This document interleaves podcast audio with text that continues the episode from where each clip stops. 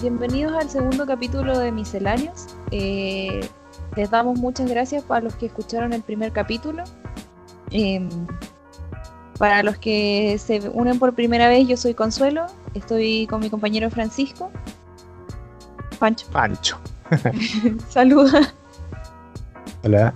Em, les agradecemos también a quienes nos han mandado sus comentarios positivos, las críticas por el primer episodio y eh, hoy día vamos a hablar de una temática muy especial.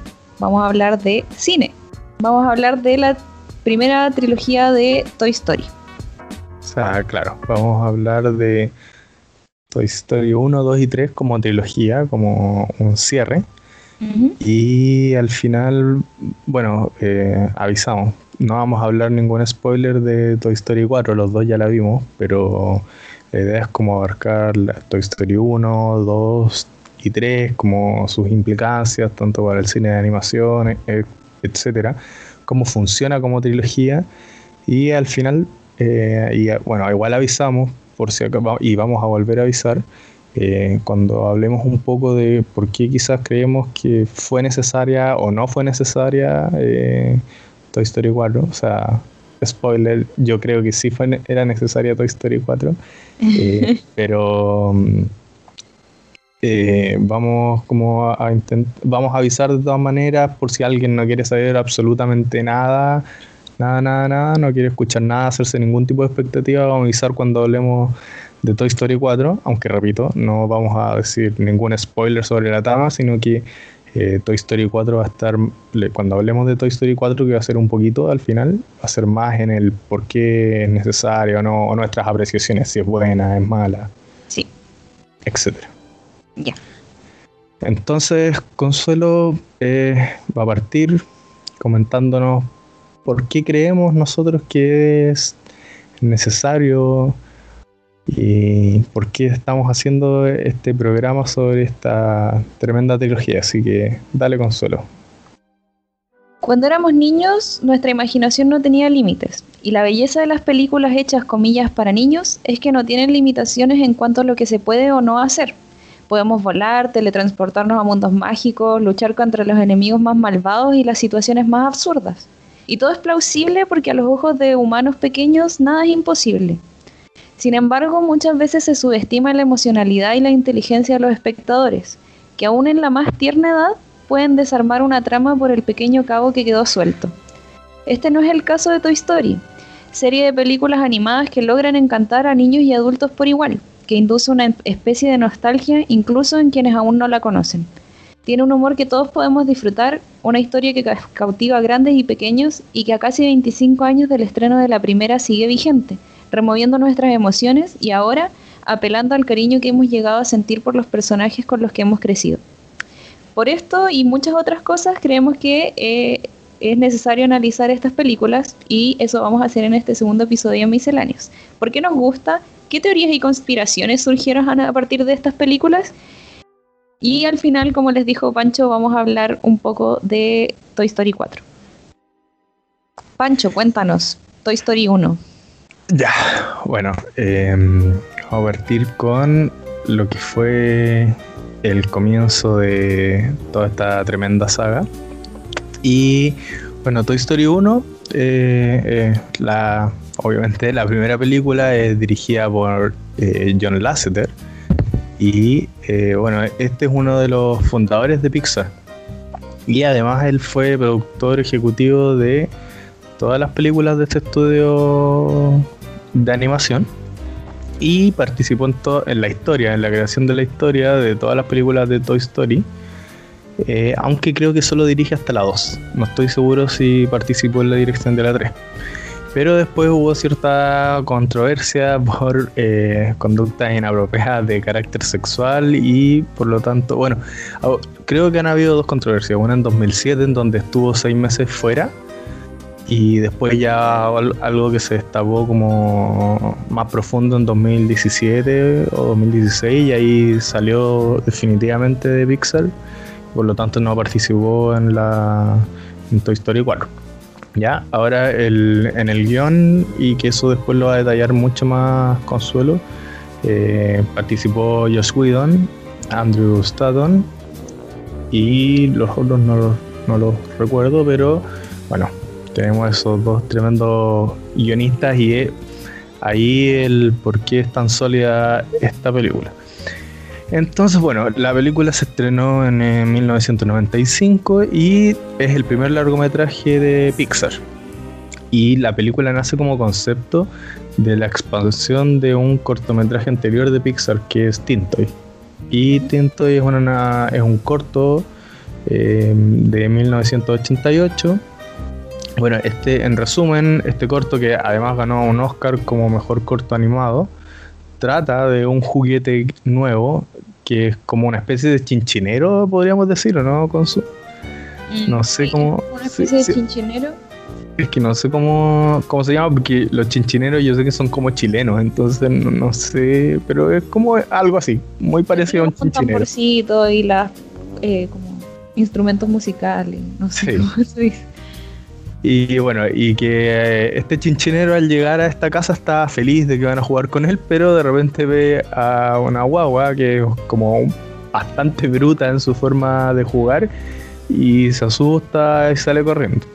Y ahí en, en ese entre tanto es perseguido por la guagua, que bueno, dicho sea de paso la guagua es feísima, o sea, eh, si ven el corto que, eh, repito, se llama Tintoy y lo pueden buscar en YouTube, la guagua de verdad es horrible. O sea, cualquiera se asusta con lo fea que es eh, la guagua. y comparado con lo bonito que es la animación en 3D del, juguete, no, no, sé si tiene nombre, si se llama Tin. Yo digo Tin. Se llama Tini. Ah, ya. Yo le decía Tin, Tintoy. Bueno. de Tini, porque de verdad eh, es muy buena la animación.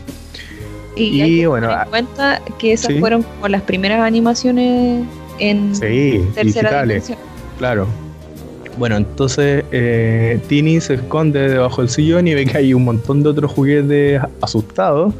Y cuando la guagua comienza a llorar, como que el juguetito este se apiada, trata de animarla, pero al rato la guagua se aburre de él y prefiero empezar a jugar con otras cosas, donde como con la caja, bolsa y como que este eh, Tini enojado eh, por ser ignorado por esta guagua trata de llamar su atención y eh, bueno, es un corto que no dura más allá de 5 minutos, pero si se fijan, con las cosas ya que escribí se ven retratadas ya una serie de ideas que después van a ser utilizadas a lo largo de toda la saga de Toy Story, como eso de los niños que son los niños más pequeños que son más violentos al jugar, lo que siente un juguete al ser ignorado. O sea, en un corto de cinco minutos ya eh, se expandió a una trilogía y, ahí está más o menos la genialidad de los guionistas y los creadores, porque si bien la idea es como súper básica, eh, le dieron una profundidad tremenda a través de la trilogía. ¿Ya? Y bueno, ya abarcándonos más a la trama de Toy Story 1, la película comienza con Andy jugando como cualquier niño y desde aquí ya se nos muestra quién es el, entre comillas, el héroe o el juguete favorito de Andy, que es Woody, que es un vaquero. Y bueno, posterior a esto comienzan los créditos con la canción ya que es un icono de Yo soy tu amigo fiel. Eh, y para mostrarnos eh, que aquí hay un hay un cambio en el paradigma de lo que se venía haciendo porque eh, en general las películas de Disney venían como con el tipo de musical en donde de repente se ponía a cantar el mismo personaje, pero aquí no. Eh, empiezan los créditos y es un tercero el que está cantando sobre lo que eh, esta relación que hay.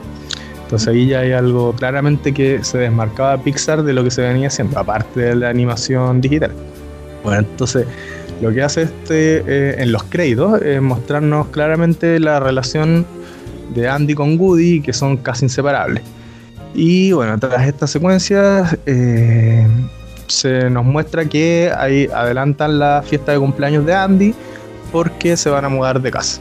Eh, y bueno, sobre el porqué de esto, de que por qué se van a mudar de casa, hay algunas teorías que vamos a discutir un poco más adelante. Pero eso, se nos muestra también un poco la dinámica de los juguetes y que claramente Woody, por ser el favorito, es como el encargado o el jefe de los juguetes. El líder de los juguetes y claro, todos lo escuchan. como el que les dice ya tranquilos, ya vamos a hacer esto, va a pasar esto, pero tienen que estar tranquilos. Claro, exactamente. O sea, todos los juguetes súper preocupados porque lo que temen y que, bueno, eh, ya se había visto más o menos en el corto de Tintoy es que ser reemplazados por juguetes nuevos. Y obviamente como Woody asumiendo esta posición de líder y por ser quizás el favorito, eh, de Andy les dice que se tranquilicen, que nada, nada va a pasar. Y bueno, acá, hay una parte que me da mucha risa, que es una de las cosas geniales que empezó a hacer Pixar, de no solo hacer películas para niños, sino que poner chistes que sean como para los adultos que acompañan a ver a los niños. Y es que el, cuando Slinky, eh, que es el perro este acordeón, eh, les dice a todos que si Woody dice que nada va a pasar es porque nada va a pasar. El señor cara de papa se saca los labios y se, se los pone en el, en el trasero así como un, besaculo. y, O sea, pero obviamente no es un chiste para niños, chicos. Y, Claramente probablemente cuando uno lo vio de niño pasó totalmente desapercibido, pero al verlo adulto, que en todo caso no me gusta mucho el personaje del cara de papa, pero sí, esa, esa, esa escena me recagué de la risa cuando la, la volví a ver. es muy buena. Y bueno, a pesar de lo que les, dice Woody, algo pasa y es que el regalo sorpresa de la mamá de Andy es un Buzz Lightyear. Uh Buzz es por honor a Buzz Aldrin. El, sí, Buzz Aldrin Malamente segundo. Segundo en pisar. La luna. La luna. Segundo. Sí. segundo. Segundo. Entonces, eh, y bueno, este Boss Lightyear es como el juguete máximo que querrías tener tú desde chico, las hace todas. Bueno, y más encima hablando de la época, 1995. Y aquí entonces comienza la, de, la debacle de Woody, porque deja de ser el favorito de Andy ante como este nuevo super juguete que y esto lo hace sentir envidia, eh, se siente dejado de lado, ignorado. Entre todo esto, eh, bueno, aquí quizás me quiero, me quiero apartar un, poquito. Eh, vos mismo no se da cuenta que es un juguete. Entonces ahí se da, porque él realmente cree que es un, un comando especial, espacial, especial. Comando espacial. Eh, entonces ahí se da una dinámica súper entretenida entre Woody y la típica frase eres un juguete y que va a tener repercusiones esta eres un juguete en la 2. Eh, y también esto, yo a mí me quedaba la duda cuando era más chico de si vos no sabía que era un juguete, ¿por qué se quedaba quieto cuando Andy juega con él? Yo lo que estaba pensando al respecto es que si uno se fija, él cree cuando llega que la pieza de Andy es otro planeta. Entonces imagínate tú piensas que llegas a otro planeta y de repente ves que el ser que habita en este planeta, que es la pieza de Andy, es enorme. Y como que tu única opción es hacerte pasar por un juguete, pues como que a lo mejor vio que todos los otros se quedaban quietos y dejaban que esta cosa gigante jugara con él o sea, jugaran con ellos, entonces él dijo como, ah, ya, así voy a sobrevivir y así me voy a poder escapar después. Eso es lo que pienso yo. Pero no sé si tendrá como un sustento real o lo habrán planeado así o solo se les pasó. No creo que se les haya pasado. O sea, no creo que yo creo que dijeron es como no, no nos pongamos en la profunda con esto, es así nomás y chao. También son como ciertas licencias argumentativas que uno se puede dar que no las veo mal, si tampoco es como, o sea, estamos hablando de juguetes vivos, no tiene por qué tener como una super coherencia científica. Entonces, no, pero eso es algo como que ah, cuando, era, cuando era más chico como que decía, pero ¿por qué? ¿Por qué lo hace? Pero bueno, ya ahora más de grande me da, no, me da lo mismo. Pero bueno, aquí eh, esta parte, aparte de ser esta como eh, dinámica entre Buzz y Woody súper entretenida, ya comienza a verse algo súper profundo porque eh, con Buzz, y que voy a hacer al tiro este análisis, ya se nos acerca lo del mito de la caverna, que lo encuentro súper bueno. Em, porque Buzz en realidad cree que es un comando espacial y Woody, que más gatillado por su celo, como por la atención que tiene Andy sobre vos, eh, le insiste, no, tú eres un juguete, tú eres un juguete, ante lo cual vos decide ignorarlo. y que es, como esta dinámica psicológica, bueno, estamos hablando de juguetes, pero esta dinámica psicológica es súper compleja de que alguien te diga que todo eh, lo que tú crees es una simple ilusión, es complejísimo, o sea, que venga alguien y te dijera, oye, ¿sabes qué? En verdad tú no tienes libre albedrío, eres parte de un experimento marciano y como que te traten de cambiar el mundo y como que eh, es súper complejo ya el tema que se está tratando a través de los juguetes. Y bueno, por, otra parte acá tenemos uno como de los grandes aciertos, no solo a nivel narrativo y de complejidad de la historia, sino que generando como una desestructuralización del ideario que debe ser un héroe y que quizás no lo apreciamos tanto porque hoy en día es como estamos más acostumbrados a este tipo de héroes, pero es que Woody, que es el héroe o el como el, llamado a ser como el líder, al ver amenazada su posición de líder y modelo a seguir, se transforma en un abusador con respecto a vos. Y es esta actitud y no el que dejara de ser el juguete favorito de Andy, lo que hace que los otros juguetes comiencen a alejarse o sea, es el mismo en su actitud como de envidia, de celos, eh, en donde, y en esta crisis que comienza a tener Woody, lo que hace que los demás juguetes comiencen a, alejarse y es profundísimo porque es lo que pasa en las dinámicas también de las personas. O sea, cuando vemos que alguien es como que está pelando a los amigos, que está, que comienza como alguien celoso por, el éxito de los otros, comienza poco a poco como a alejar a la gente. Entonces, claro. Eh, me encanta eso de Pixar. O sea, decidieron porque mm, algo y que creo que lo voy a ir repitiendo constantemente a través de la conversación es que no es no es que Pixar solo quisiera, porque podría perfectamente, eh, al ser la primera película, haber hecho una película solo con animación bonita, pero no es, no es eso, es una animación bonita, pero hecha en pos de contar una buena historia, una historia profunda con un buen guion y eso ya desde la primera película y desde los primeros momentos te lo están diciendo. Y que eh, es un error en el que caen muchas películas de animación actuales. Por ejemplo, estas cuestiones de trolls y películas que son como no muy buenas dentro de la animación. Eh, es eso, que Toy Story tiene una historia que es súper linda y es súper profunda y por eso creo que, o sea, han hecho cuatro películas, dos de las cuales tienen como 10 años de diferencia con la anterior. Entonces, eh, es súper valioso que hayan decidido hacer eso y es lo que digo yo, no, o no subestimaron a los espectadores solo porque eran niños. No dijeron como haya filo, son películas de niños, podemos hacer una animación bonita con monitos que sean tiernos y chao. se dieron el trabajo de hacer una historia más profunda que, que simplemente monitos jugando y aquí voy a explicar algo de esa profundidad y que es lo que hablaba de vos y el mito de la, bueno, que es más bien una alegoría de la caverna de Platón. Y que es un análisis igual como el, el, el, mito de la caverna es súper conocido, de hecho lo podemos ver en otras películas como Matrix. Y bueno, esta alegoría representa como a unos prisioneros confinados desde, desde su nacimiento, sin ningún tipo de conocimiento del mundo externo, y que solo pueden mirar a la pared que está frente a ellos. Y bueno, tras ellos hay un pequeño muro y también hay una hoguera más atrás. Que eh, para efectos prácticos de la alegoría que hace Platón, esta hoguera nunca se, apaga. Entonces, entre este pequeño muro que está a las espaldas de los prisioneros y entre el fuego, eh, se pasean constantemente múltiples personas llevando objetos y por lo tanto el fuego hace que sus sombras se proyecten sobre la pared a la que miran los prisioneros, la única pared que pueden mirar los prisioneros. Entonces, estos prisioneros no conocen otra cosa que no sean como estas formas irreales del mundo.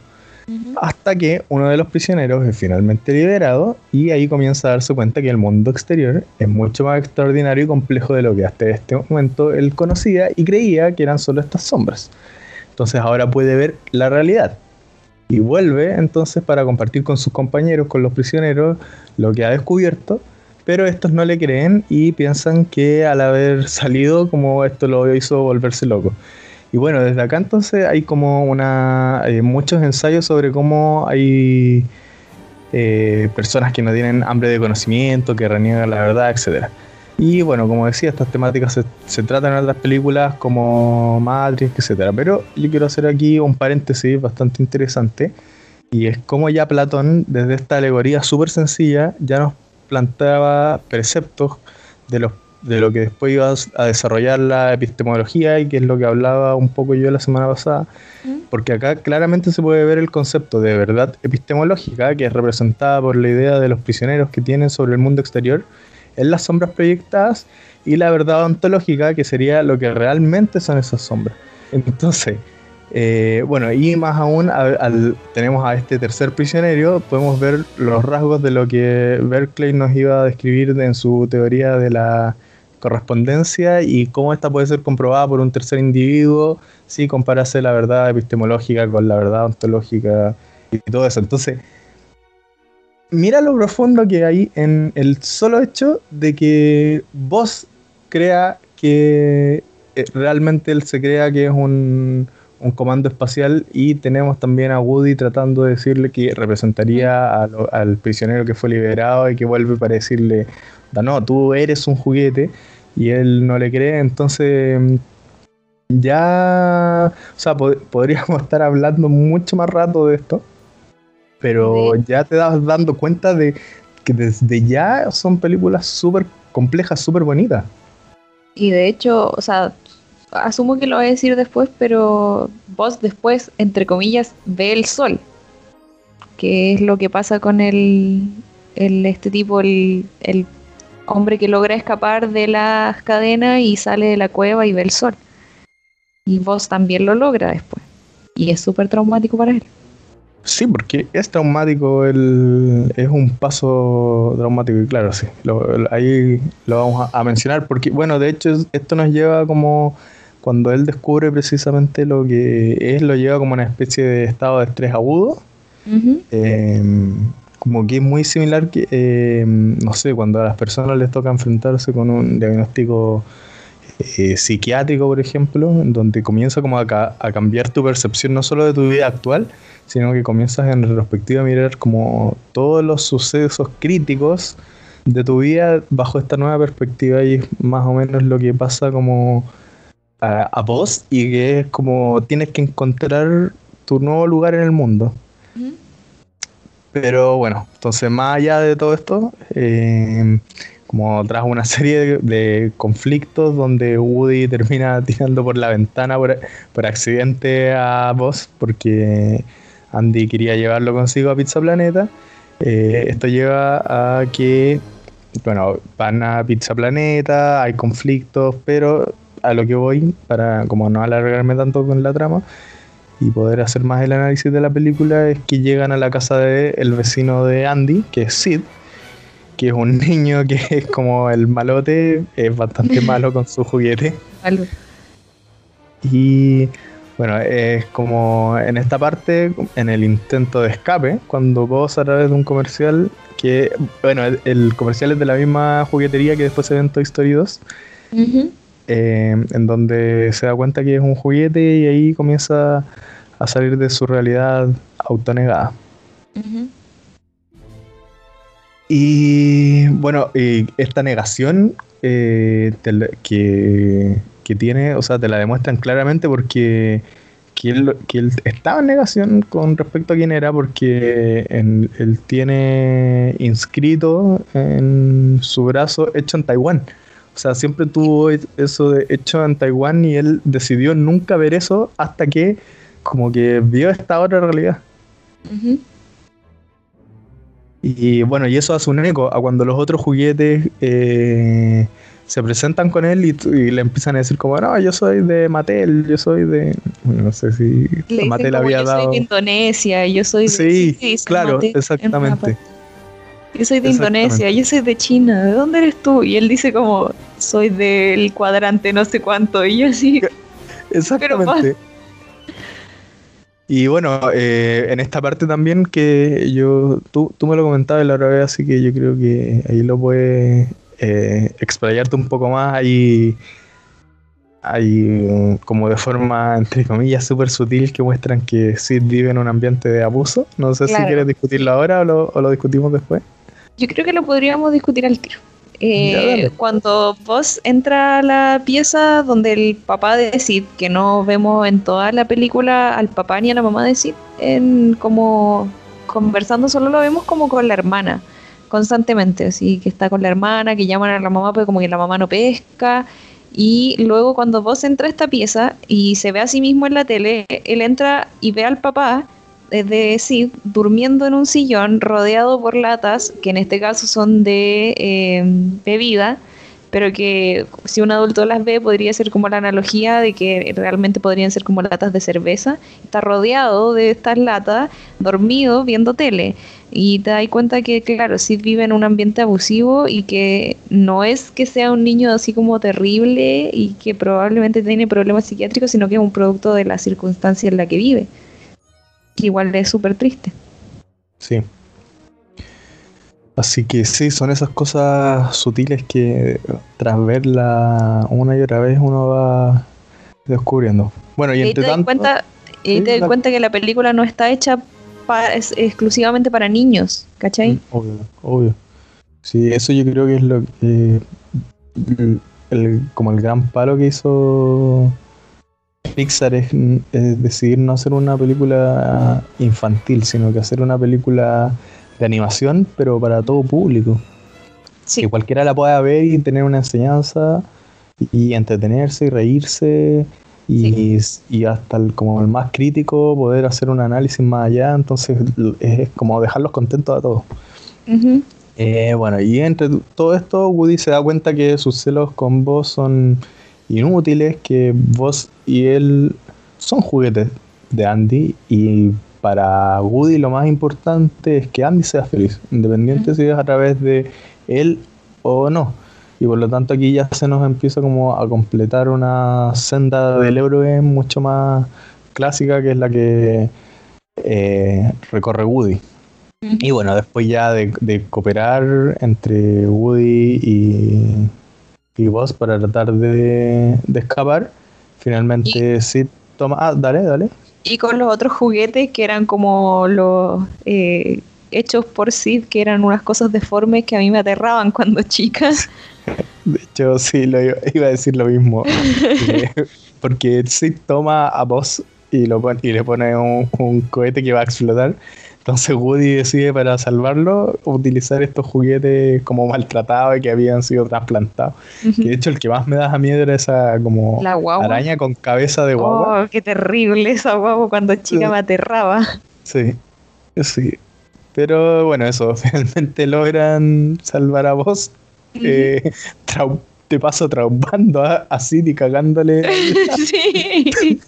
y ahí vuelven, vuelven con Andy pero, y eso es básicamente como la trama de la película. Y ahora, bueno, eh, quiero como empezar a destacar algunas cosas que me gustan en cuanto a, a guion, storyboard y esas cosas.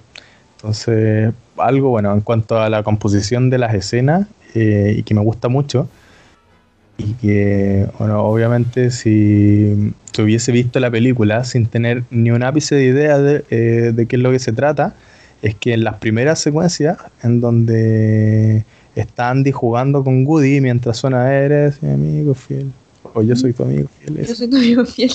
Eso.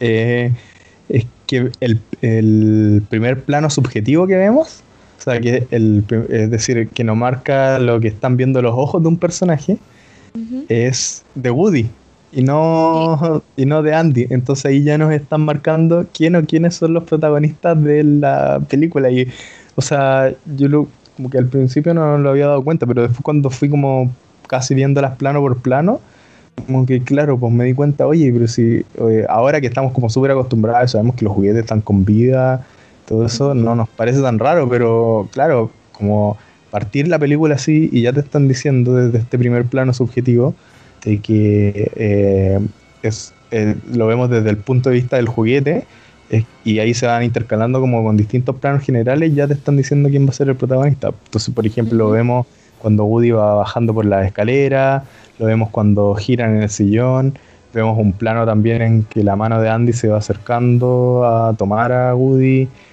también el plano subjetivo de Woody cuando sale volando por el aire. Entonces ya te están poniendo desde el comienzo de la película eh, a la escala o al nivel de los juguetes y que por lo menos a mí me parece como eh, tanto una decisión acertada como sutil. O sea, porque es eh, obvio que un niño no se va a dar cuenta también de esas cosas. Claro. Bueno, y lo otro respecto a planos que ocupan que me gusta, por ejemplo, hay un detalle súper bueno de que la, muchas escenas de Woody ocupan el plano americano, o tres cuartos que se llama, y este plano eh, efectivamente nace a partir del género western. Sí. Que son las películas de Cowboy. Las películas los Cowboys van a salir muy seguido aquí. que me encanta esa frase de Abello. ya, y bueno, y es, es que este, este plano americano corta por sobre las rodillas para que se le vieran las pistolas y los bolsillos a los vaqueros. Entonces el hecho de que ocupe, o sea, es como súper innecesario eh, tener ese detalle con Goody, que bueno, es un vaquero, pero ese tipo como de cuidado y de cariño en la composición de la escena es lo que hacen como que la película sea tremenda. Y también es bueno es interesante como en el mismo sentido como hartos planos en, picado y contrapicado que hacen. Por ejemplo, cuando Woody hace su primera reunión, eh, en el primer momento siempre vemos a Woody eh, desde un plano contrapicado y eh, de forma frontal. Y ahí nos están dando a entender su posición de liderazgo. O sea, una, es una película para niños, ¿no? Y te están haciendo de verdad estas secuencias como yo de verdad digo, no, entre comillas, no había para qué. Porque ya el solo hecho como de tener esta tecnología 3D ya era extraordinario y te iba a encantar por su belleza, pero no tan solo mostrando algo lindo, te está mostrando algo como de tremenda calidad. O sea, mira, yo otra escena también como del principio que me gusta mucho como su composición eh, y que, insisto, ya nos dice que no es una película solo con tecnología eh, bonita, eh, sino que es como la tecnología al servicio de querer contar una buena historia y es la escena donde la alcancía, ¿cómo se llama? Ham. Ham.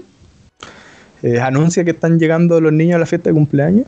Entonces, ya, la, la, escena parte con una escena de contrapicado del chancho cuando dice, ah, vienen los niños.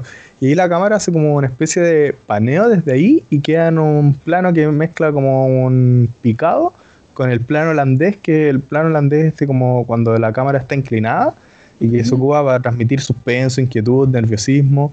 Y bueno, en este caso justamente tenemos el plano, creo que también se llama aberrante, como con todos los juguetes enloqueciendo. O sea, imagínate la composición de esa escena, eh, insisto, es súper innecesario hacer algo tan bonito ponerte un contrapicado con un plano holandés y como para transmitir esas cosas, pero lo hacen y ahí te, estás dando cuenta de que te quieren contar algo bueno y cómo te lo quieren contar. Y lo otro es como la presentación de voz, que también, anda, lo que hace, cuando presentan a voz, la cámara hace como un traveling desde un primer plano de la cara de Woody pasa a través de las piernas de voz y luego hace como entre una especie de panorámica o traveling vertical hasta quedar en un plano de la cara, en un primer plano en la cara de voz. O sea, notable, notable. O sea, y con la, bueno, con la música de fondo y todo. Entonces. A mí me encanta, pero me encanta la secuencia de los soldaditos cuando bajan al cumpleaños.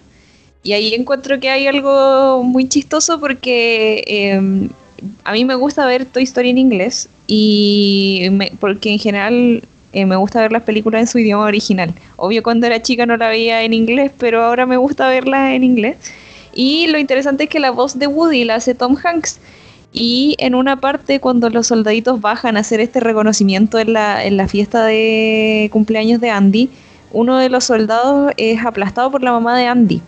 Y él le dice como déjenme nomás vayan y cumplan su misión y el soldado que lo está recogiendo le dice, no, ningún soldado se queda atrás y se lo lleva en el brazo.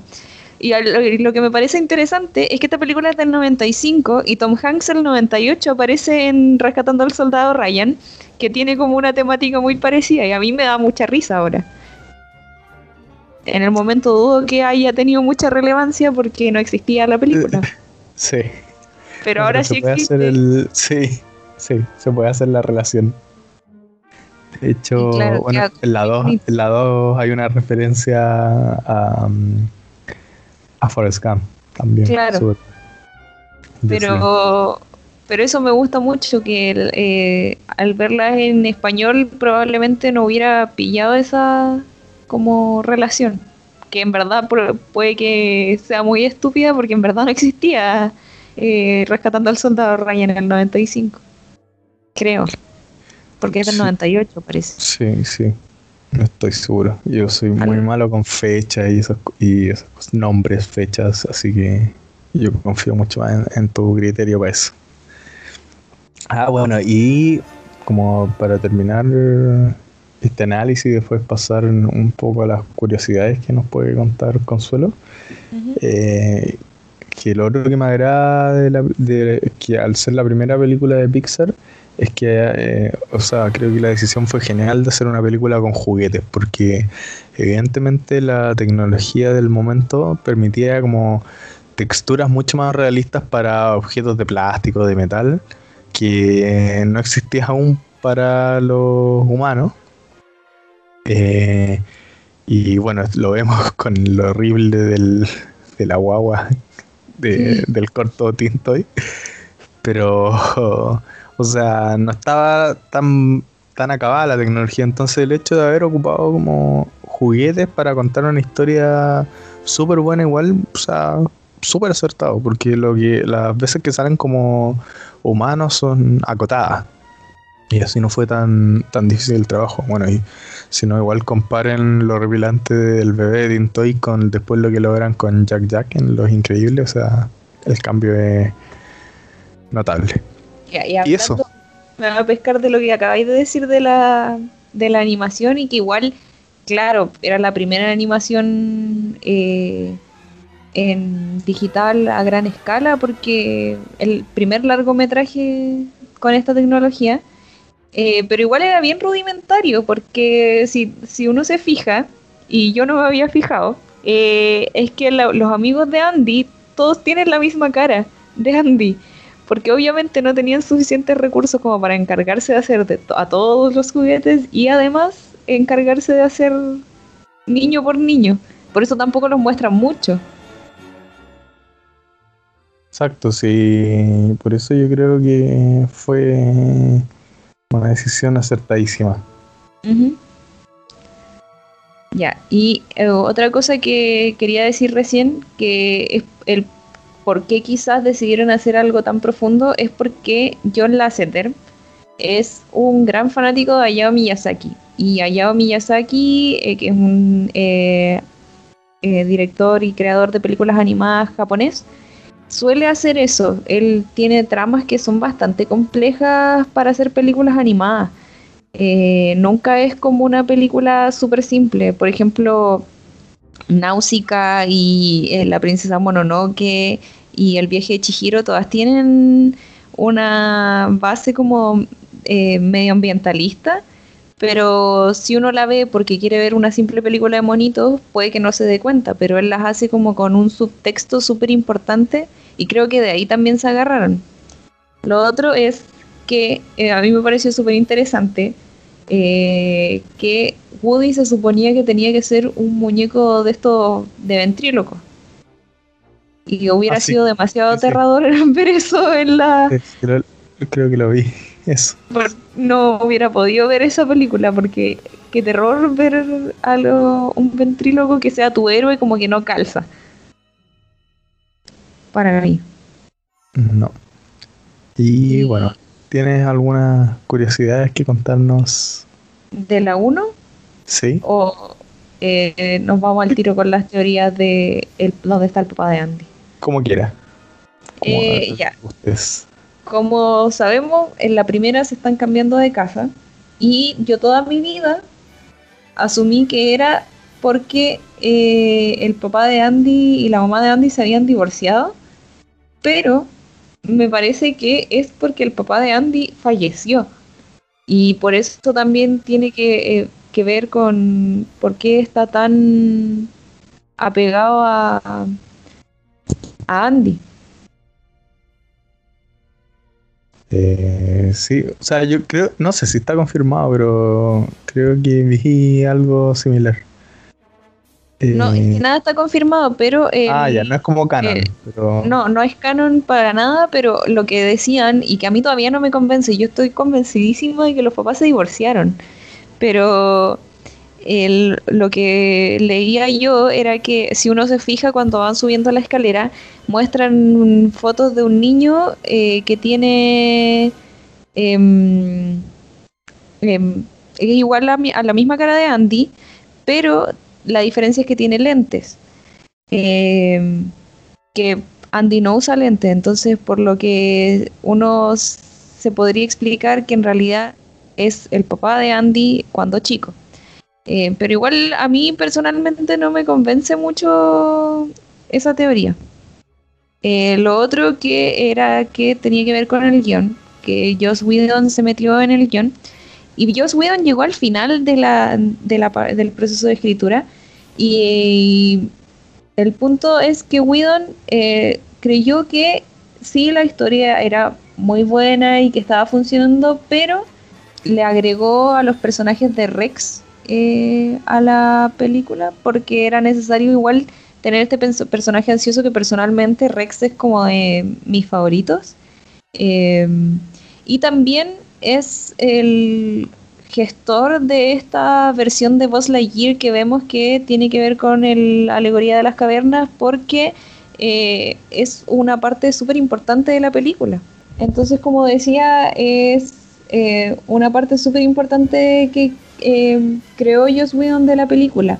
yo creo que sin que él se hubiera llegado, Buzz nos hubiera parecido solamente un personaje estúpido, pero es súper eh, crucial el hecho del desarrollo como comillas personal que tiene vos, no, no comillas, el desarrollo personal que tiene vos a lo largo de la película es súper importante porque a la vez que, te, que Woody se va dando cuenta de que, pucha, en verdad si soy el líder como que no puedo dejar aparte a vos solo porque comillas me cae mal, eh, vos se va dando cuenta de que es un juguete y es crucial para el desarrollo de la película y de la amistad de Buzz y Woody, creo yo. Y así que le damos las gracias una vez más a Joss Whedon. Y también es el que agregó los personajes de Nos ha salvado, estamos agradecidos. Porque fue como una decisión casi que de último minuto. Agregar esos personajes. Eh, entonces, sigamos con Toy Story 2 y después damos como algunas curiosidades en general. Podemos, yo creo que podríamos dar curiosidades en, general de la de la franquicia. Sí. Oh, espérate, eh, de la 1 también, eh, la casa de Sid. Que ah. lo que pasa es que los, los creadores de Toy Story son fanáticos de El Resplandor, pero eh, voy a hacer, sin spoiler, eh, en la 4 podemos ver que no solo el resplandor, sino que de Stephen King en general, es que eh, si uno se fija, la alfombra que hay en la casa de Sid es la misma alfombra que hay en, la, en el resplandor en el hotel. Y lo otro es que aparece varias veces el número 237 y en una patente también, pero creo que eso es la 3. RM237, que es la habitación a la que no hay que entrar en el resplandor porque es la habitación donde pasan todas las cosas terribles y todo eso. Ah, y eso a mí me, encanta. Sí, pues, la habitación 237 es la, es la que están como los fantasmas más terribles y más malos en el resplandor. Y ese número aparece varias veces en la, en la película. Sí, no, cachaba el típico dato de la otra, del como de, la, sala, claro, de donde estudiaban, pero no, no, sabía esto del, lo que está bueno. Sí, es que como una, a una le gustan las películas de terror, se fija en tonteras. Sí, no, da mucho miedo el resplandor. Sí, pero eh, también da mucho miedo las escenas en la pieza de Sid. A mí me aterran todavía, pero me encantan. Sí. sí, eh, yo me la soltaba. Ya, sigamos con la 2. Ya. Eh, entonces, Toy Story 2. eh, la película empieza con como un segmento de un videojuego de voz donde hay como demasiadas referencias a Star Wars, de, hecho demasiadas. Pero... Eh, bueno, la, la, saga en general está llena de referencias a Star Wars, pero sí, en esta, en esta se pasaron. Sí. Yo cuando estaba como revisionando la película para ir anotando referencias, como que ya llevaba demasiado rato, como demasiadas referencias, que ya estaba chato de... Porque aparte creo que es el inicio más débil en cuanto a guion de las cuatro películas. Me parece... Me parece a mí, como que es el, una de las... No, no, es entretenido, eh, Pero no te contextualiza mucho de qué va a tratar la película. claro, no contextualiza, no hay como mucha profundidad. Es como eso, simplemente es una, un inicio entretenido. Y es como ver a vos como lo que representa del superhéroe y todo eso, pero no, no me acaba como de encajar. O sea, con respecto a la 1, que ya tenéis la relación Goody-Andy, en la 3, em, donde nos metemos como, el, entre comillas, en lo que sienten los juguetes cuando están jugando con ellos. Y esa imagen súper cinematográfica, o sea, espectacular. Y en la 4, para que vamos a dar spoilers, pero también. Entonces, como el más débil. Pero um, sí, eso. Tiene muchas referencias a Star Wars y como, bueno, referencia a Star Wars igual la hace buena. Y no sé cuánto tiempo después de la 1 comienza, pero um, eh, parte más o menos con los mismos personajes. Eh, ¿Quién se suma? Eh, la señora Cara de Papa, que se lo habían regalado al final de la 1. Y el perro. Y el perro. ¿Buster? Buster es el perrito. Sí. Y, bueno, nos muestran claramente. Ah, dale, dale. Y en la 2 tenemos mi frase favorita de voz, que no es al infinito y más, y más allá, es maliciosos viscos. Vamos a estar comiendo maliciosos discos. Bueno, y lo que nos muestran eso, claramente ya la relación de vos con Woody, como que eh, ya no hay diferencias, se nos muestran como amigos y colegas, como esta especie de complemento y que lo que hacen es potenciar la unidad del grupo como eh, a través de una especie de liderazgo compartido, em, cada uno en su forma de ser. Tenemos a que Andy se vaya de campamento, como tú decías, con eso de... ¿Cómo es la frase? Vamos a estar comiendo, vas a estar comiendo maliciosos viscos, porque es que vos está tratando de calmar a Woody porque Woody no encuentra su gorro. Sí, sí, verdad. Entonces cree que si no tiene su gorrito, Andy no lo va a llevar al campamento. Bueno, que es parte de la crisis existencial, la nueva crisis existencial de Woody. Eh, bueno, y Andy se va a ir de campamento y se va a llevar a Woody. Y aquí ya nos están diciendo algo que es lo que marca esta trilogía y es que es la relación de Woody con Andy. Y que va un poco más allá del mero acto de juguete niño, porque uno se podría preguntar por qué un niño tiene tanta cercanía con un juguete tan viejo.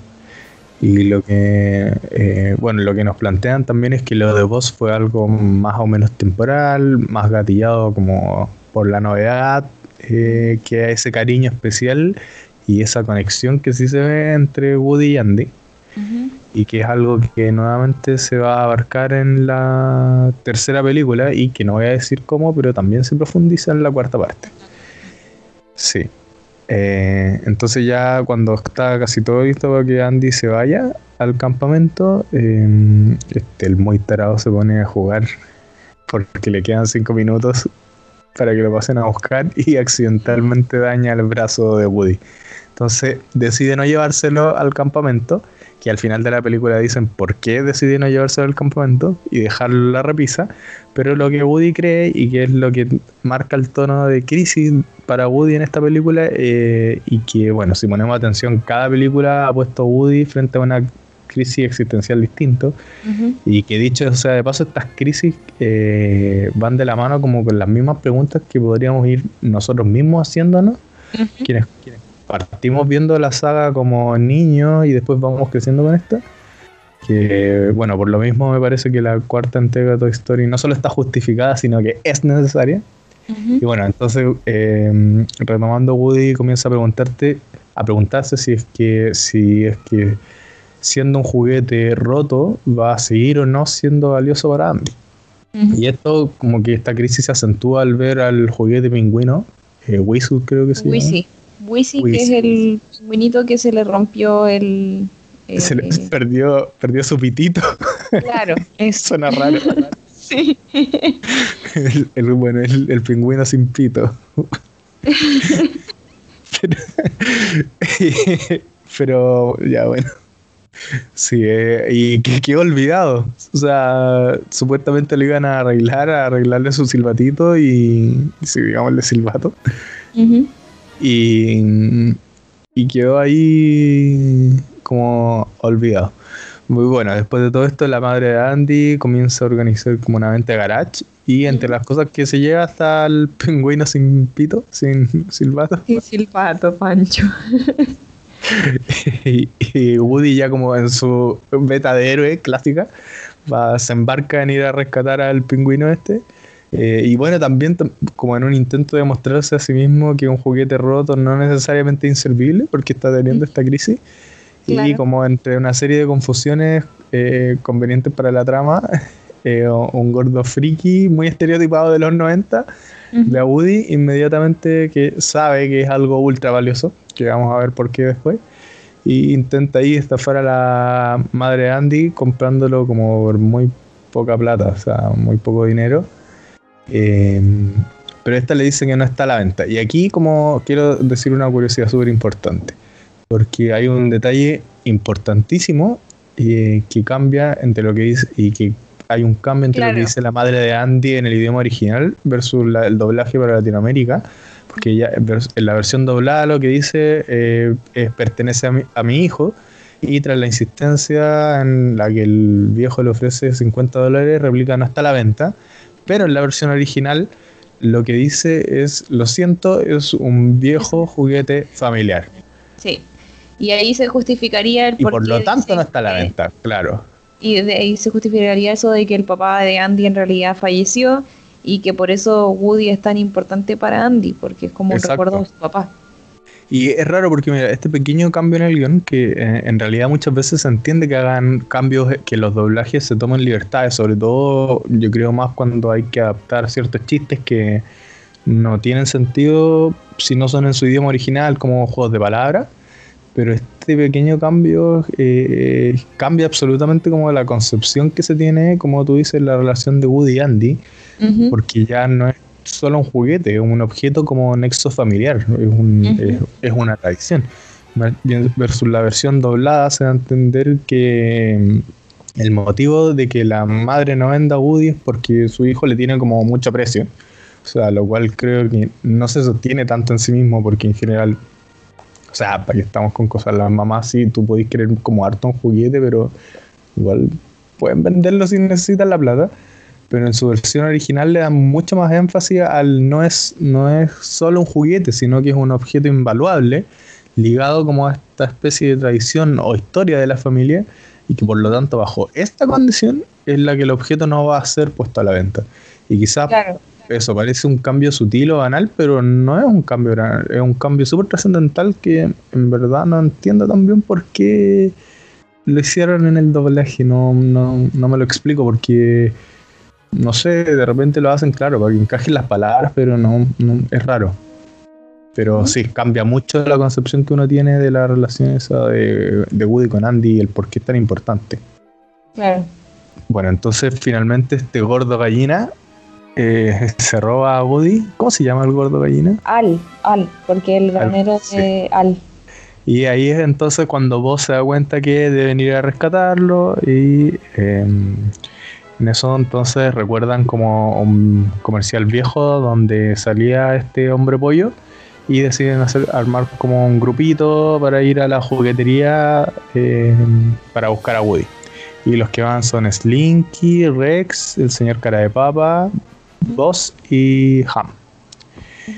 Y bueno, tanto entonces eh, entendemos el por qué el, pollo gordo se llevó a Woody. Y es que lo que él planea es venderlo como una pieza de colección a un museo de juguetes japonés, que de hecho existe en Tokio un, museo de juguetes, aunque no es como con el mismo nombre que dan en la película, pero existe. Y bueno, en el departamento se encuentra con la vaquerita Jessie, el caballo tiro al blanco y el apestoso Pete, o creo que le dicen capataz.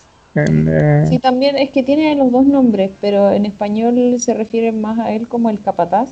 Y en minero. Ajá. ¿En, inglés es minero o en, inglés le dicen apestoso Pete? Le dicen oloroso Pete, pero también le dicen eh, por el otro nombre, como capataz. Ah, ya. Sí, quizá es muy ofensivo el olor. Eh, bueno, y ahí entonces ellos le cuentan a Woody que él era como el protagonista de un programa como ultra famoso, no, sé si de los años 50 o antes. Más o menos. Eh, final de los 50 se supone, porque lo que explican es por qué eh, dejó de tener tanta vigencia y es porque apareció la eh, carrera lunar, la carrera espacial. Entonces, como que todos empiezan a estar estás adelantando la trama, pero sí, ah, es por eso. no, sí, está bien. Es que, es que justamente quería mencionar que dentro de todo esto, cuando le están mostrando a Woody como toda la mercadotecnia que existió en torno a él, eh, hay una imagen que quiero mencionar eh, al tiro, que, y que, porque, bueno, soy como un poco obsesivo cuando se trata de buscar lo que se llaman las pistolas o rifles de Chekhov que para el que no sepa lo que es un, bien un rifle de Chekhov, es un elemento básico que en general te enseñan como al hacer escritura, ya sea novelas o guiones, y que son elementos que muchos escritores le dan como mucha seriedad, como es el caso de George R.R. R. Martin en Canción de Hielo y Fuego. Y lo que nos dice esta especie de regla lo voy a leer más o menos a citar de forma textual, que es lo que decía Chekhov, y que es, quita todo lo que no tenga relevancia para la historia si dices en un primer capítulo que hay un rifle colgando de la pared, en el segundo o tercer capítulo se debe descolgar. Si no va a ser disparado, no debería haber estado allí desde un principio. Es decir, si por ejemplo en un momento necesitas que una secretaria venga y desactive una bomba que había por ahí, en algún momento anterior debiste haber dicho, por ejemplo, a través, no sé, de algún recuerdo, y bueno, ella recordaba lo duro que había sido su entrenamiento militar en la sección antibomba porque así te evitas hacer lo que se conoce como un Deus ex machina, que sería como de dónde salió esta secretaria, tenía estos poderes de desactivar bombas. Entonces, como podrán darse cuenta, hay un montón de autores que no son muy estrictos con esto a la hora de cumplir esta regla de la hora de la, de la pistola de Chekhov.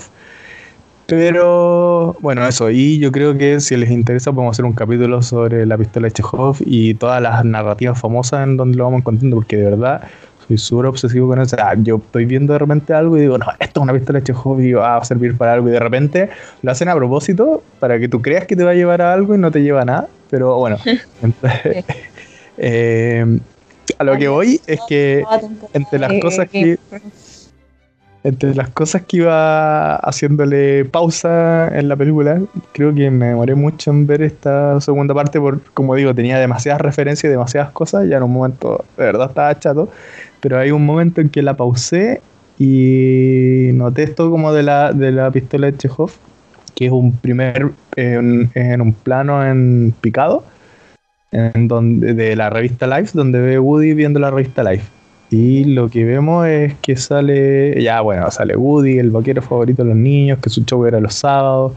Eh, y la imagen es buenísima por dos cosas. Uno, porque se puede leer una noticia eh, donde dice eh, hay fotos del Sputnik y que como tú decías que es justamente el motivo por el cual después el show va a ser cancelado porque los niños comienzan a interesar mucho más por cosas espaciales.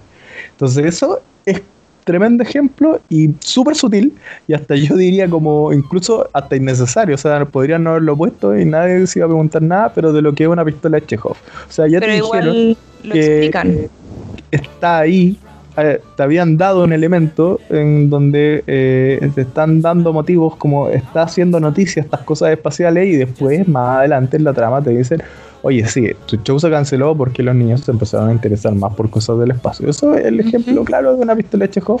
Y de hecho como tú dices, o sea, podría haber no estado y en verdad te lo explican y sí, te creo porque fue en el pasado y te creo que los niños se interesaron más por el viaje espacial pero, o sea, increíble el nivel de detalle que tiene la película. Y lo segundo que me encanta, eh, bueno, y yo creo que esta imagen yo le saqué un pantallazo y la vamos a poner en Instagram para que la vean, porque está bien buena. Eh, y lo otro es que... Eh, que lo encontré muy gracioso, porque sale en la revista eh, los médicos dicen, americanos no comen suficiente grasa. Sí. y, ahí, ahí, bueno, los evidentes problemas de obesidad que ya tenía esta, del 99 esta película, ya había alta obesidad. Ay, acá está la fecha, po, dice 12 de enero de 1957. Ah, está la, tú tenías la imagen también. Sí, en la revista Life dice abajo, 12 de enero de 1957, 25 centavos. Tienes toda la razón. Sí, el show era del, de los 50. De los 50. Sí. Eh, bueno, entonces para no alargar tanto más la trama, porque obviamente queda mucho más por discutir y ya hemos visto cosas de planos, de, de como, como, como película de animación ya eh, ocupa el contrapicado, ocupa el plano holandés, o sea, ya técnicas súper avanzadas. Eh, pero no para no alargar tanto la trama, ¿qué es lo que pasa? Nos muestran un momento de crisis existencial de Jessie y su trauma como niña. Ahí tú, Consuelo, nos puedes hablar eh, un poco más de teorías que hay al respecto de Jessie, quién es Jessie, quién podría ser Jessie. Bueno, a mí personalmente me gusta mucho la evolución que tiene Jessie a lo largo de las películas. pero no, espérate, ¿Quién podría ser Jessie? Espérate, es que iba para allá. Pero esa crisis existencial que tiene eh, nos da muchas pistas de dónde proviene y, y, de quién podría haber sido su dueña, porque si uno se fija bien, eh, en estos recuerdos ella está bailando, por así decirlo, con una niña que tiene su mismo sombrero, que es el mismo sombrero que tiene Andy después.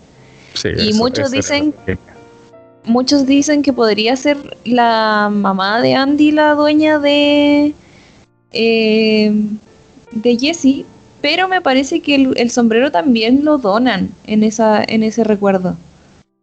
Eh, entonces podría haber sido que simplemente lo compraron en una tienda de, de antigüedades o algo por el estilo. Porque cuando van a dejar a Jessie en las cajitas con las donaciones como para votarla, por así decirlo, Ajá. Me parece que dejan el gorrito. No, no, no, dejan el gorrito. Solo, solo. No dejan el sombrero. No, no lo dejan. No, entonces sí podría ser que es. Yo solo conozco como esa teoría que anda por internet y que la encontré re buena. O sea, de hecho tiene harto sentido. Eh, como en general y le da una beta más de profundidad con respecto también a ciertas cosas que dice Jesse. Pero bueno, entonces, mm, em, bueno, como decía ahí, Jesse nos, nos, habla de su trauma, su crisis existencial que tuvo con esta niña y por un momento el, el horroroso Pete con Jesse logran convencer a a Woody de que vaya a hacer una obra de exposición a Tokio. Claro. Porque obviamente Woody tenía esta, esta, esta crisis de que, o sea, si estoy roto, no. Eh, Andy no me va a querer. Y aparte con lo que le dice Jesse de que Andy va a crecer en algún momento, va a dejar de jugar conmigo. Pero ahí llega, bueno, llega el grupo que pasó un, en un rato por la juguetería, no quiso explicar tanto eso. Pero la razón por la que Woody decide quedarse no es tanto por eso, porque ya lo habían reparado, ya eh, estaba como listo para irse de vuelta a jugar con Andy y le importa bien poco lo que le dice el oloroso Pete. La razón por la que él decide quedarse es porque él siempre toma esta posición de ser el líder y de proteger a los juguetes también. Entonces se queda también porque Jesse no quiere volver a la caja y como que se pone en su lugar por esta misma situación en la que él había estado. Es como proteger a Jesse de, de, sus miedos de estar arrumada en, una, en un rincón.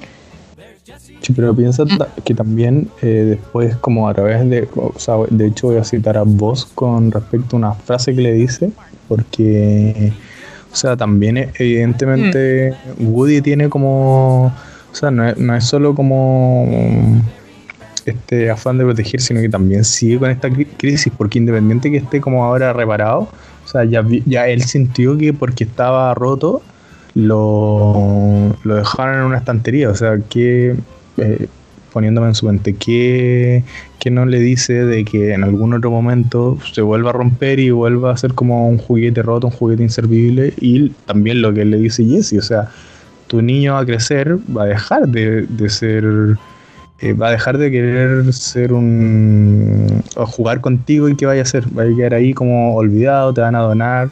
Pero ahí viene vos y vos le dice eh, algo bastante magistral y es ahora vos el que le dice a Woody eres un juguete tal como le había dicho muchas veces eh, Woody en la primera película que le decía de forma oye tú eres un juguete ahora es vos el que dice a Woody en su afán de querer ir como a a, ser objeto de exposición, oye, no, eres un juguete. Y aparte vos le dice, un juguete me enseñó que la vida no vale la pena, que la vida no vale la pena si no eres amado por un niño.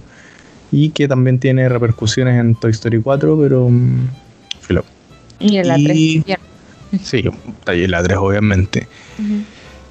Y bueno, eh, entonces ahí eh, vos le haces entender a Woody que mm, no es vida para un juguete eh, hacer que los niños te vean a través de un cristal y que te admiren pero que nadie te vuelva a hablar, o sea, que nadie te vuelva a amar jamás. Que es, wow, pero o sea, es profundísimo porque, o sea, lo podemos extrapolar no solo como esto de admiración y admiración versus amor.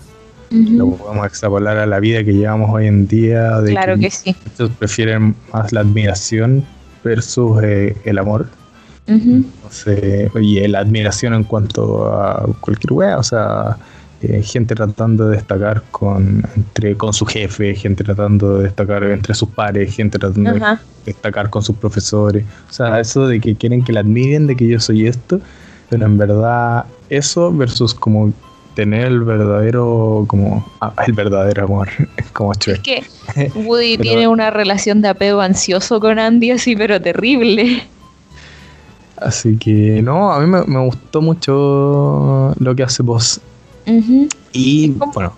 Uno de los pocos signos de madurez que tiene durante toda la saga, porque generalmente como que vos es muy estúpido, aun cuando se aprende que en verdad es un juguete y todo. En la 3 y en la 4, sin hacer muchos spoilers de la 4, pero más en la, o sea, como que podemos ver que sigue siendo un idiota. Vos... Eh, pero es como un idiota, yo diría como un, idiota bueno. Sí, es como un idiota al nivel. Más que idiota, es como un inocente al estilo Forrest Gump. Esa es la impresión que me da a mí. Puede ser. O eso es lo que me deja. Eso es lo que me deja más que ser como un. Es como un Homero Simpson de las temporadas buenas. Claro. un Homero Simpson de las temporadas 28. Algo así. Esa es la impresión que, que, tengo yo de vos, porque sí, o sea, hace evidentemente como ciertas tonterías, pero siempre como con una buena intención. No, no, sí, pero es que es como lo más adulto, comillas, que dice ah, en toda la serie de películas esa frase que le dice a Andy, o sea, a Woody. Eh, Forrest Gump también se tira sus frases para el recuerdo, así que yo compararía Forrest Gump. Sí. Es cierto. Eh, bueno, y finalmente entonces Woody decide que se tiene que ir con Andy, le dice a Jesse que se vaya con ellos, pero el malo de la película, que era... Eh, el oloroso Pete, uno de los malos de la película. Sí, eh, lo intenta impedir y todo eso, y después viene toda la escena del rescate en el aeropuerto. Hay más referencias de Star Wars entre medio, con el Yo soy tu padre, no. pero sí, es que no me quise no me quise extender mucho más con la con el resumen entre comillas de la película, pero pero vamos en eso. Eh, dale. Hay una teoría de que en verdad Wizzy sería el verdadero villano en Toy Story 2 y eso a mí me da demasiada risa porque en verdad no encuentro que tenga mucho fundamento. Porque es como que cuando cachó que Woody subió, eh, lo vio como una oportunidad para aprovecharse de, deshacerse de los juguetes favoritos de Andy para volver a ser uno de sus favoritos, porque era como su regalón de cuando chico, algo así. Mm. Entonces, eh, sería como él el culpable de que Andy, o sea, de que Woody hubiera, se hubiera perdido y que obviamente todo el resto lo fuera a buscar y que su plan malévolo era que eh, ninguno volviera y poder quedarse él con Andy. Pero no sé, porque después lo recibe muy buena onda al final, así que no creo que sea tan verdad. Sí, no, sí, son, pero son divertidas esas teorías me dan locas. Eh, bueno, y vamos ahora como con, no sé, algunas curiosidades, algunas frases como buenas que nos deja la película. Eh, por ejemplo, yo tengo aquí anotado que el canto tirolesa que hace Jesse es el que hace se ve en el en, este programa de TV. Ah. Em, y que hace para llamar como a los animales. Esto se replica un par de veces, por ejemplo, en Toy Story 3. Hace el mismo llamado y llega Rex, el dinosaurio. Entonces es como eh, característico que lo ocupa como que tiene este poder de llamar a los, a los animales y que yo creo que es casi una parodia también a los cantos de, Disney, de cuando cantan y traen, atraen a los pajaritos. Y lo hicieron antes de Shrek y de forma mucho más sutil. Así que hay un 7 Pixar. Ah, lo del tocadiscos, que Woody reconoce el tocadisco, eso no sé si lo mencionaste. No, no lo mencioné, pero sí, reconoce el tocadisco. Y ahí nos dice que es un juguete viejo y que le daba como más eh, valor a esta, toda esta teoría de que es un juguete familiar. Y por allí va lo, de lo del apego, porque ¿por qué un juguete tendría que reconocer como un tocadisco? O sea, tú le mostrás hoy, hoy en día un teléfono de estos que se ocupaban antes a un cabro chico no tiene idea. O sea, una vez vi un comentario en el internet de un weón preguntando por qué un teléfono antiguo tenía un hashtag si no, si no había internet. Y que tenía el gato, bueno, lo encontré notable. Pero, ¿por qué, ¿por qué nuevas generaciones tendrían que conocer eso? Entonces, eso. Ah, la referencia que decía de que tira Slinky, eh, la referencia fue Scam, que dice, eh, tal vez yo no sea muy listo vos, pero sé lo que es un suicidio, que es la, en referencia, sé lo que es el amor. Sí, es cierto. Em, lo otro que me gusta mucho es, claro, la analogía con, o sea, las similitudes con Star Wars y me encanta, pero me encanta cuando al final dice como, no, tengo mucho que, eh, como que ponerme al día con mi papi. Y me da demasiada risa porque ese es el otro boss, que eso no lo dijimos, eh, que cuando van a la tienda de juguetes, boss se cambia con otro de una caja, como que el de una caja lo mete él en donde él venía y se va y claro, todo así como, pucha, se volvió a echar a perder este estúpido, de nuevo piensa que de verdad es un comando estelar y no, pues otro boss. No es el mismo que habíamos estado Parece viendo. Que, bueno, y es como también lo del mito de la caverna. Es como todos los boss tienen ese drama de que no saben que son juguetes. Porque cuando reinician a boss en la 3 tampoco. Te vuelve a olvidar que es un juguete y de verdad que es un comando estelar. Entonces, como la falla de fábrica de los boss. Ajá. Y mm, en la 2 vemos que aparece Barbie como más importante y cuando era chica me encantaba la Barbie que los paseaba por el, el la tienda de juguetes. Ah, sí. Sí, pero Barbie se la. bueno, es que Barbie con quien yo digo que con la que más me he reído es con la 3. Y que solo por Barbie, ¿quién? Onda, la volví, ahora que la volví a ver, la, vi con la Carly, y que me reí, me reía carcajada y me salen lágrimas, porque son una, un, un dúo notable. Yo creo que es el mejor dúo eh, de las películas, como en cuanto a humor. Me encanta. Pero sí, la buena referencia a Star Wars, eh, como decía al principio de la película, tiene eh, montones. La respiración de de voz, me acuerdo que es como la de Darth Vader. los, los láser también suenan como los, los láser que disparan las pistolas en Star Wars. Sí. Eh, ah, y hay un hay uno que no es de Star Wars, que es a Odisea en el espacio. Cuando vos vas. Ah, el tú. Sí, sí, sí. Del principio de la 2. Sí. Sí. Del principio del lado. Eso es muy bueno. que me encanta cuando está jugando Rex y dice, es que no puedo apretar todos los botones porque mira estos bracitos. Es que amo a Rex. Una, talla recurrente de los tiranosaurios. Muy bien. Ah, y la razón por la que no aparece Barbie en la primera eh, y sí aparece en la segunda era porque simplemente no tenían los derechos de Mattel. Por eso nombran a Mattel en la primera. Sí, Lo nombran como burlándose.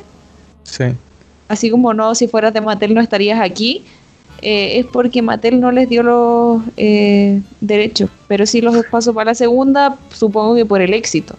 Obvio, o sea, se dieron cuenta que la, cagaron bastante. Ajá.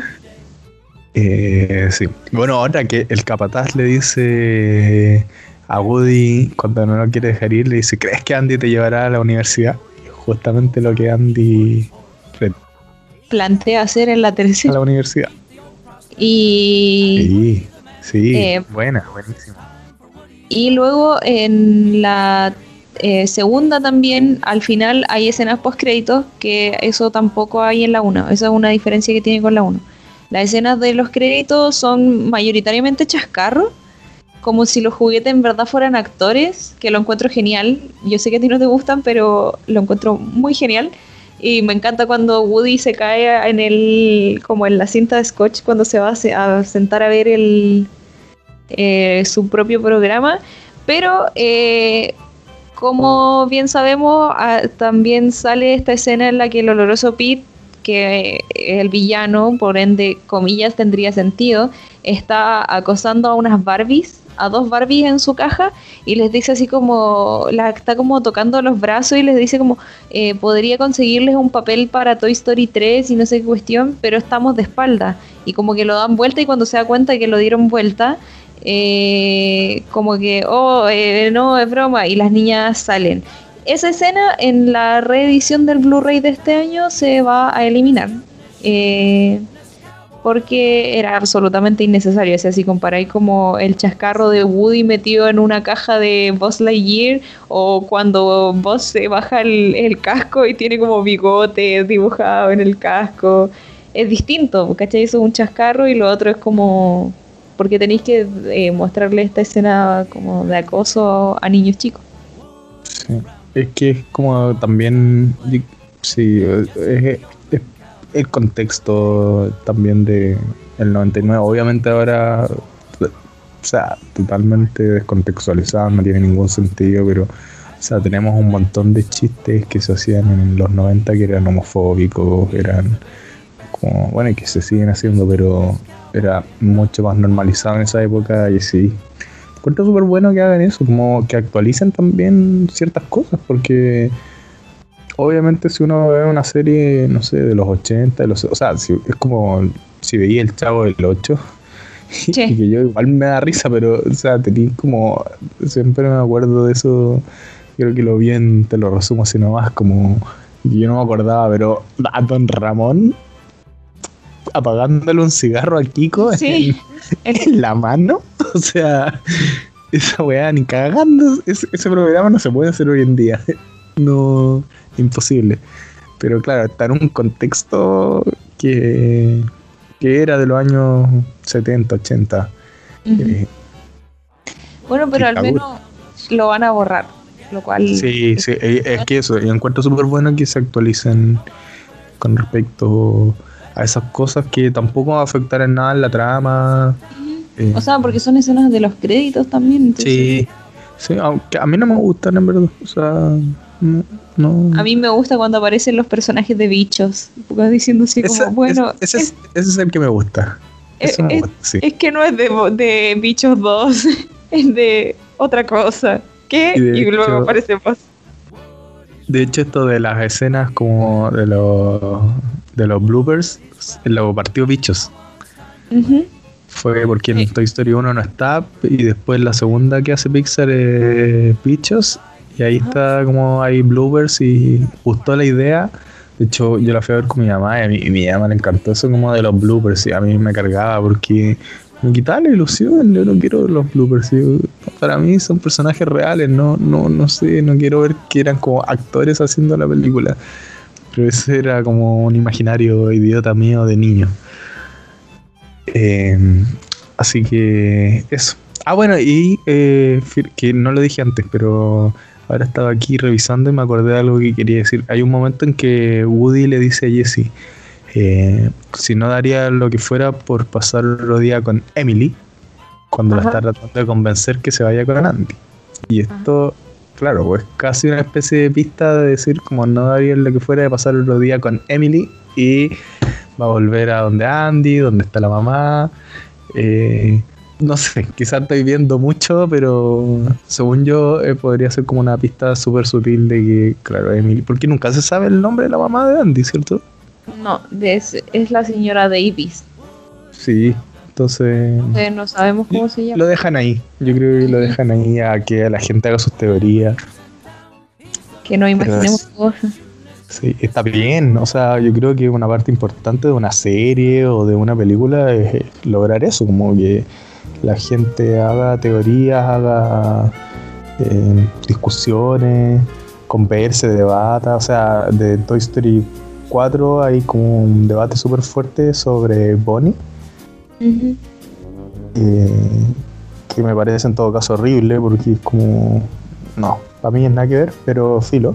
Eh, pero sí, es bueno como que se generen esos debates, se abran, que plante, o sea, eso ya te está diciendo que una serie o una película no es como solo eso, una historia y que queda ahí, es súper olvidable, sino que eh, puedes abrir debate, puedes aprender qué es lo que, qué es lo que me pasaba a mí con, al menos con Juego de Tronos, que logró que llegara, o sea, independiente que las últimas temporadas no fueran tan buenas y para muchos el final es un asco, o sea, logró llevar como a grandes masas un tipo de cosas cinematográficamente hablando, de guion espectaculares, o sea, llevar estos planos, secuencias de la guerra en la batalla de los bastardos, o sea, es, precioso. Y estáis llevando eso para, para como grandes masas, eh, te permite aprender, te, te, permite como llevar la cultura para todos, ¿cachai? Y no solo como para ciertas clases elitistas, por decirlo, que no, o sea, no necesitáis tener como un plano secuencia en una película de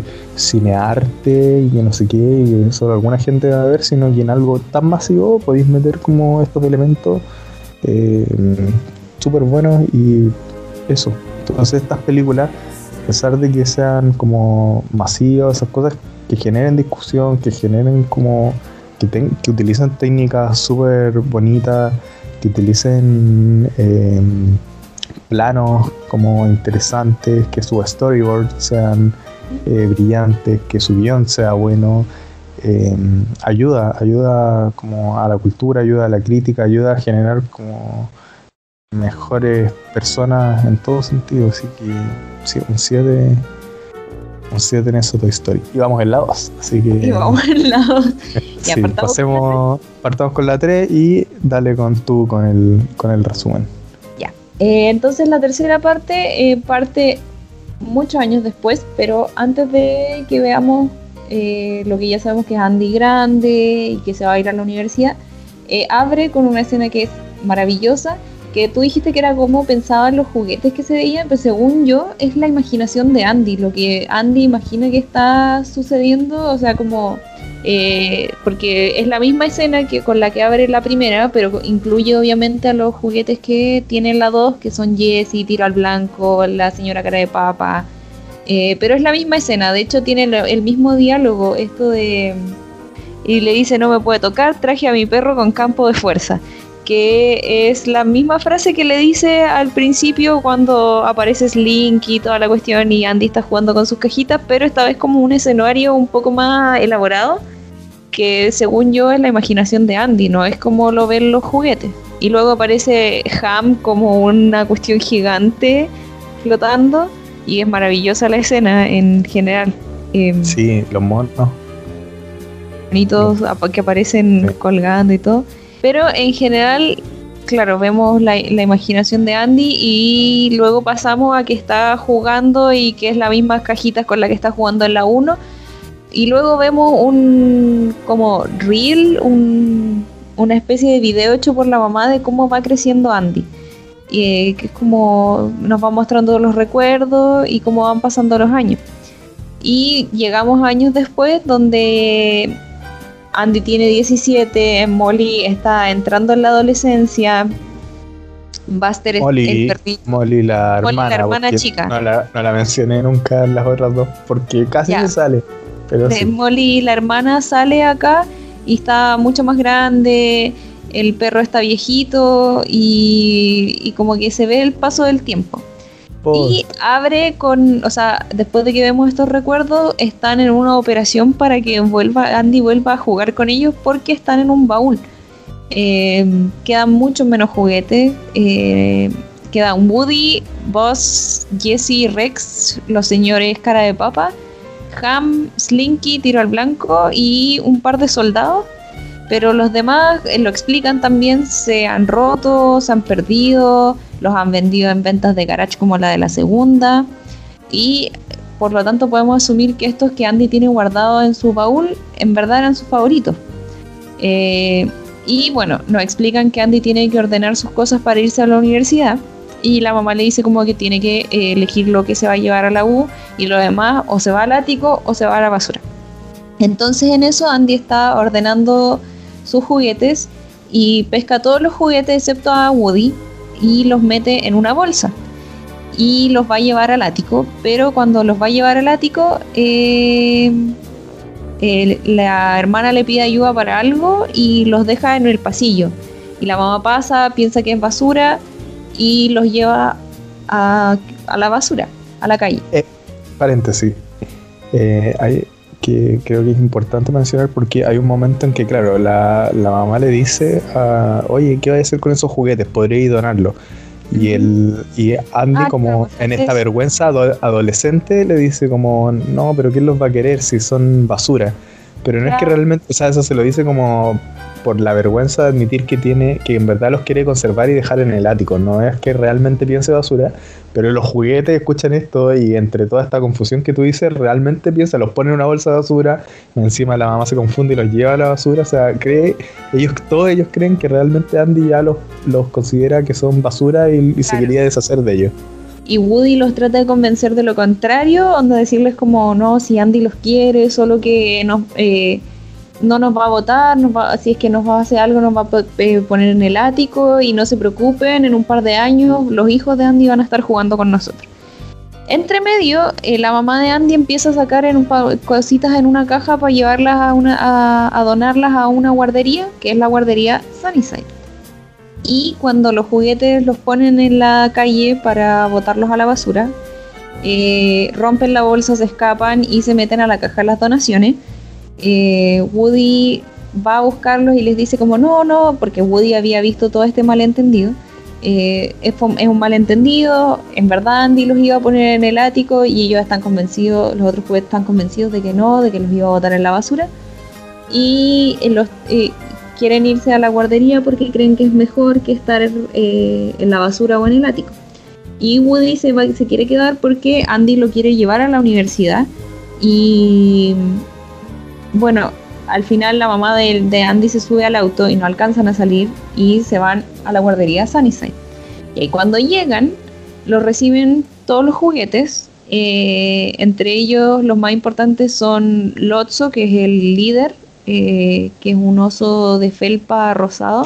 huele a frambuesa. Huele, huele, a fresa. bueno, la cosa es que es súper importante para mí destacar que Lotso se suponía que iba a ser un personaje en la primera Toy Story. Pero eh, en ese tiempo no tenían la tecnología para hacer los pelitos que se desarrolló después cuando hicieron Monster Inc. Entonces, es increíble, Monster Inc. hicieron pelo por pelo de. Pelo por pelo. De Sally. Sunny. ¿Cómo se llama? Y Sally. Y cuando yo era chica me encantaba ver el making of de cómo hacían la animación de Sally. Me encantaba ver cómo hacían que se moviera el pelo y todo. Pero bueno, el punto es que no, no tenían esa tecnología para Toy Story la primera. Entonces en esta dijeron ya, vamos a usar nuestra idea original del oso.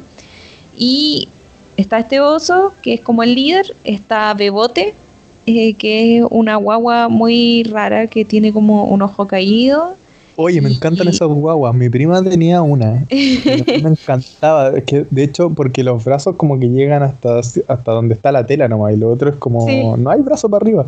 Me encantaba como apretar eso y me encantaba lo otro. Como que se le caía un ojo y tenía como hasta la mitad. Me encanta. No sé por qué hice como que se lo abría y se caía como que. Era fanático esa guagua. Jugaba con muñecas. Bueno, a mí, a mí no me regalaban muñecas de ese tipo cuando era chica. Entonces no, no tenía de esas. Tenía ah, Barbie. Pero, pero, las conocí, ¿cierto? Son súper famosas o son muy de mi, época. No, sí, ah, mi hermana alcanzó a tener igual. La cosa es que también está Ken, que es de los importantes. Está eh, que en inglés eh, la voz la hace Michael Keaton y que para mí es maravilloso. Es que un crack, sí. Michael Keaton haciendo de Ken, que es eso, ¿cuándo lo habéis visto? Entonces, Está Ken, Lotso y Bebote, que según yo son como los más importantes de los que los reciben en Sunnyside. Y los demás no los cachamos mucho, pero son todos secuaces de Lotso. Sí, no, y el eh, teléfono. Ah, pero el telefonito eh, iba a llegar ahí. Ah. Entonces llegan a este lugar, esta Sunnyside, y eh, les dan la bienvenida y todo, les muestran el lugar, los juguetes están fascinados porque le explican que no, que ahí siempre van a tener niños con los que van a poder jugar porque es una guardería, entonces se van unos niños y entran otros y siempre van a estar jugando. Sueño. Eh, claro, es el sueño de todos, pero igual Woody sigue insistiendo en volvamos con Andy, volvamos con Andy. Y cuando están ahí en la bienvenida, a Woody se le acerca un telefonito que uno al principio uno cree que es como, oh, qué tierno, le quiere dar la bienvenida y le hace como... Y es muy tierno porque es muy lindo el telefonito. Y Woody le dice así como, ay, ¿qué pasa, amiguito? Y, y luego como que no sé qué pasa, pero no lo pesca mucho. Entonces, eh, después eh, llevan a los juguetes a otra sala, que no es la que los recibieron originalmente, y les dicen como ya, esta va a ser el, su hogar nuevo y, y, tienen que jugar con los niños cuando termine el recreo y no sé qué cuestión.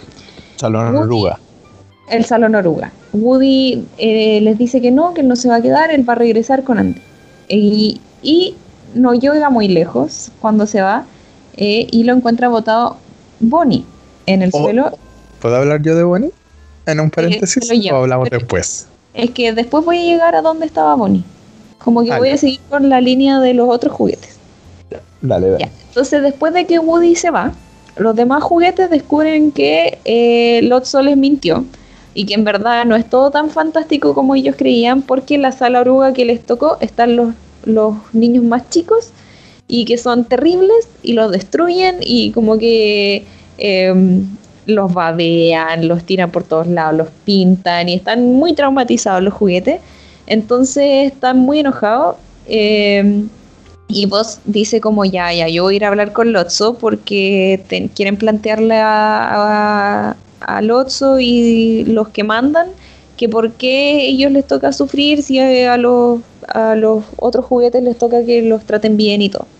Entonces vos sale de la sala oruga como puede porque la puerta está siempre cerrada con llave y llega a un lugar donde está Ken y otros juguetes jugando póker. Que a todo esto Ken es tan estúpido. Y empieza a hablar con ellos, o sea, antes de que pueda hablar con ellos, escucha que en verdad quieren hacerles daño a los, a los otros juguetes. O sea, no hacerles daño, pero mantenerlos ahí para que como que un poco menos los torturen porque eh, es como el salón más terrible. Sí, porque los niños no son muy chicos para saber jugar con... Claro, pero... Es lo que te planteaba Tintoy. Claro. Que es al ser una guagua o ser muy pequeños, son muy brutos para jugar y no saben utilizar a los juguetes como corresponde. Entonces nadie, ningún juguete quiere estar en ese salón.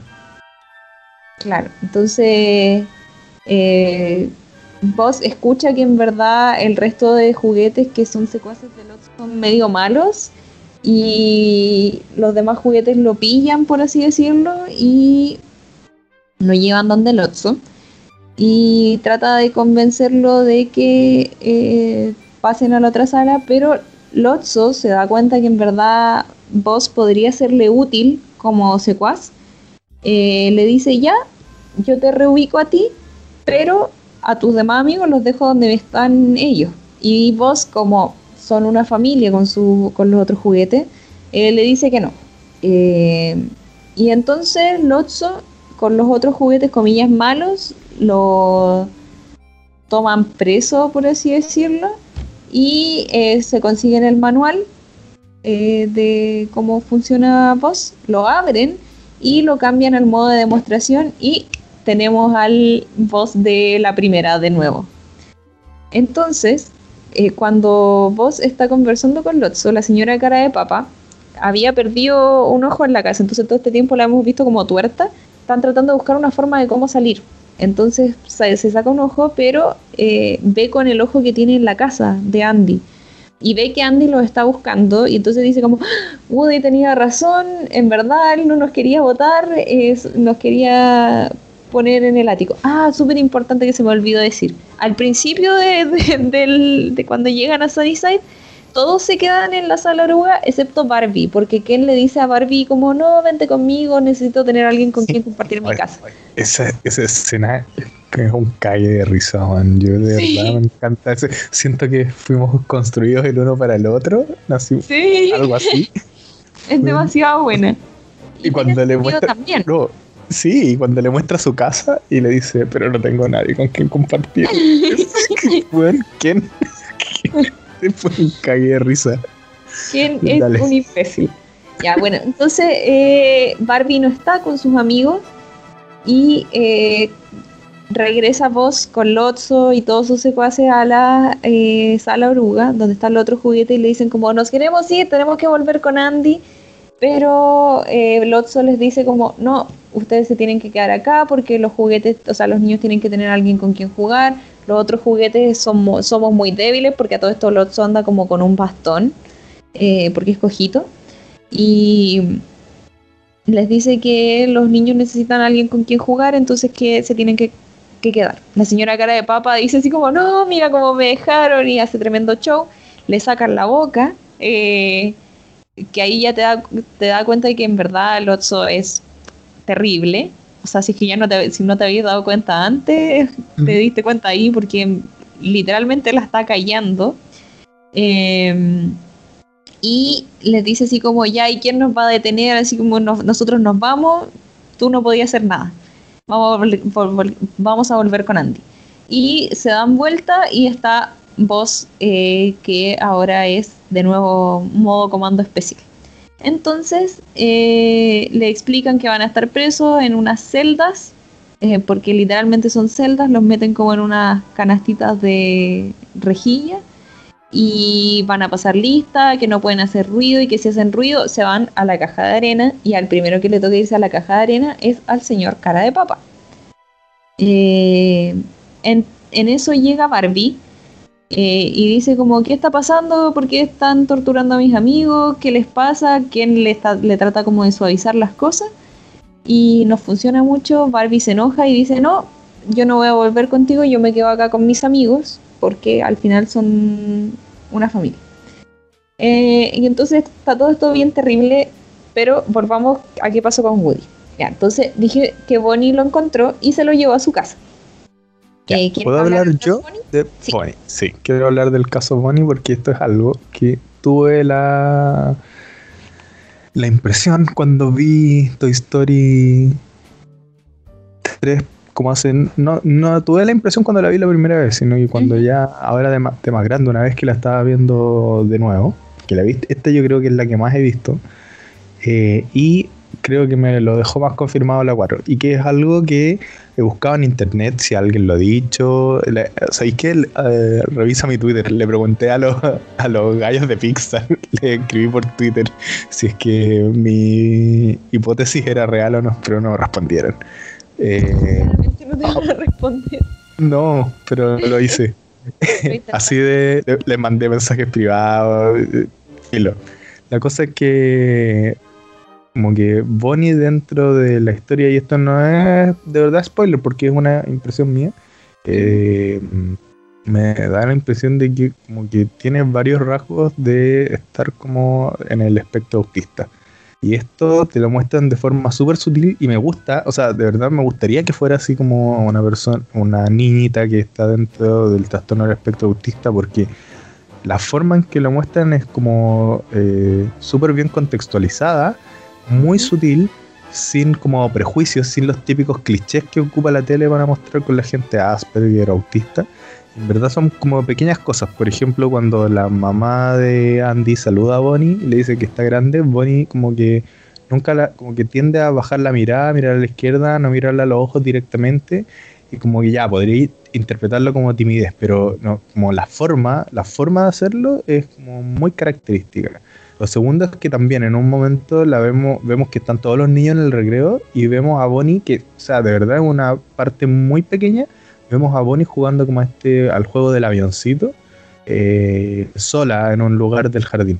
Y también, o sea, son como pequeñas escenas muy sutiles eh, y lo mismo después cuando encuentra a, a Woody, como en la forma de comportarse, se nota un poco en la forma de vestir, se forma, o sea, se nota también en la forma, eh, también cuando se encuentra con Andy al final de la película, que no me quiero adelantar, y tiene otros como rasgos muy típicos del espectro autista y que se notan más en la cuarta entrega, que es como que tienen, eh, y también de nuevo de forma súper sutil, te están diciendo que tiene como trastorno, este déficit atencional y son en pequeñas cosas, como en pequeñas cosas. Y el, y el déficit atencional es una de las eh, comorbilidades más, o sea, el 80% de la gente que tiene trastorno espectro autista también tiene déficit atencional. Entonces, eh, creo, o sea, yo al menos como mi hipótesis firmemente es que Bonnie está dentro del espectro. Eh, me quedo mucho más claro con la 4, así que si la van a ver, como que tengan eso presente. De verdad no es ni un spoiler porque es una impresión mía. Eh, pero y ojalá como que, no sé, saliera alguien mucho más serio y mucho más entrenado que yo y ver un ensayo, porque he buscado en inglés, he buscado en español, le he preguntado a los gallos de Pixar y no, no encontraba nada, así que capaz que... Pero no sé si, a ti qué te parece, si, si te da como esa impresión, porque lo hablamos un poco. Dio, me dio la impresión eso ahora que vi la 3 de nuevo, por lo mismo, cuando llega la mamá de Andy, conversan, eh, o sea, como que la saluda y ella baja la mirada, por cómo se viste y también por eh, cómo cuando está jugando con Woody, que ahora voy a ir a qué haya pasado con Woody. están jugando y eh, nos podemos fijar que Bonnie no se puede concentrar como en un solo juego, cambia la dinámica del juego cada dos segundos, como ya ahora vamos, a, por ejemplo, a jugar a tomar el tecito y dos segundos después, no, no, no, guerra espacial y cosas así. Y su juguete encuentran que es como súper dinámica su forma de jugar y como que no se molestan, aman a Bonnie, entonces tampoco se nota se nota mucho. Eh, y ahora eh, voy con qué pasó. Ya, entonces Woody insiste en que quiere volver con Andy eh, y lo busca en internet porque ahora es la 3, han pasado muchos años, tenemos computadores eh, y lo busca como en Google Maps y dice, ah, estoy muy cerca, ya me voy a volver. Y cuando se quiere ir, Woody les dice que eh, viene de Sunnyside y ahí todos los otros juguetes entran como en shock y le dicen que por qué viene de Sunnyside, sí, que esa cuestión es una prisión y que es terrible. Y lo llevan donde Risas, que me encanta que Risas es el payaso más amargado que he visto en mi vida que nunca sonríe, eh, porque tiene un pasado bien terrible también. ya. Risas era amigo de Lotso, eh, le pertenecían a una niña que se llamaba Daisy, y un día se perdieron. Y eh, Lotso era el favorito de Daisy, tal como Woody era el favorito de Andy. Entonces ellos se pierden y intentan, o sea, la esperan porque piensan que va a volver por ellos, porque se, que se pierde con risas y bebote. Em, piensan que va a volver y al final no lo, nunca vuelven, pero logran regresar a la casa de Daisy y cuando regresan a la casa de Daisy, Lotso ve que lo habían reemplazado con otro oso igual.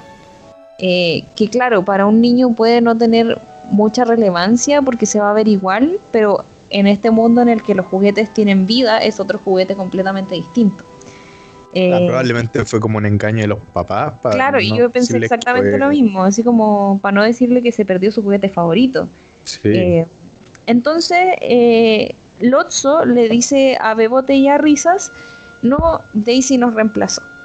Y Bebote así como no, pues, en su idioma porque no habla Bebote, eh, como no, te reemplazó solamente a ti. Y Risas creo que también se lo dice. Em, le dicen como no, solo te reemplazó a ti, a nosotros no. Eh, pero él dice, no, nos reemplazó a todos y se van. Y ahí llegan a Sunnyside y en Sunnyside Lotso se apodera del poder y se volvió un mafioso. Entonces Woody le preguntó a Risas cómo podía escaparse de la guardería y él le cuenta que fue porque se rompió y Bonnie lo rescató.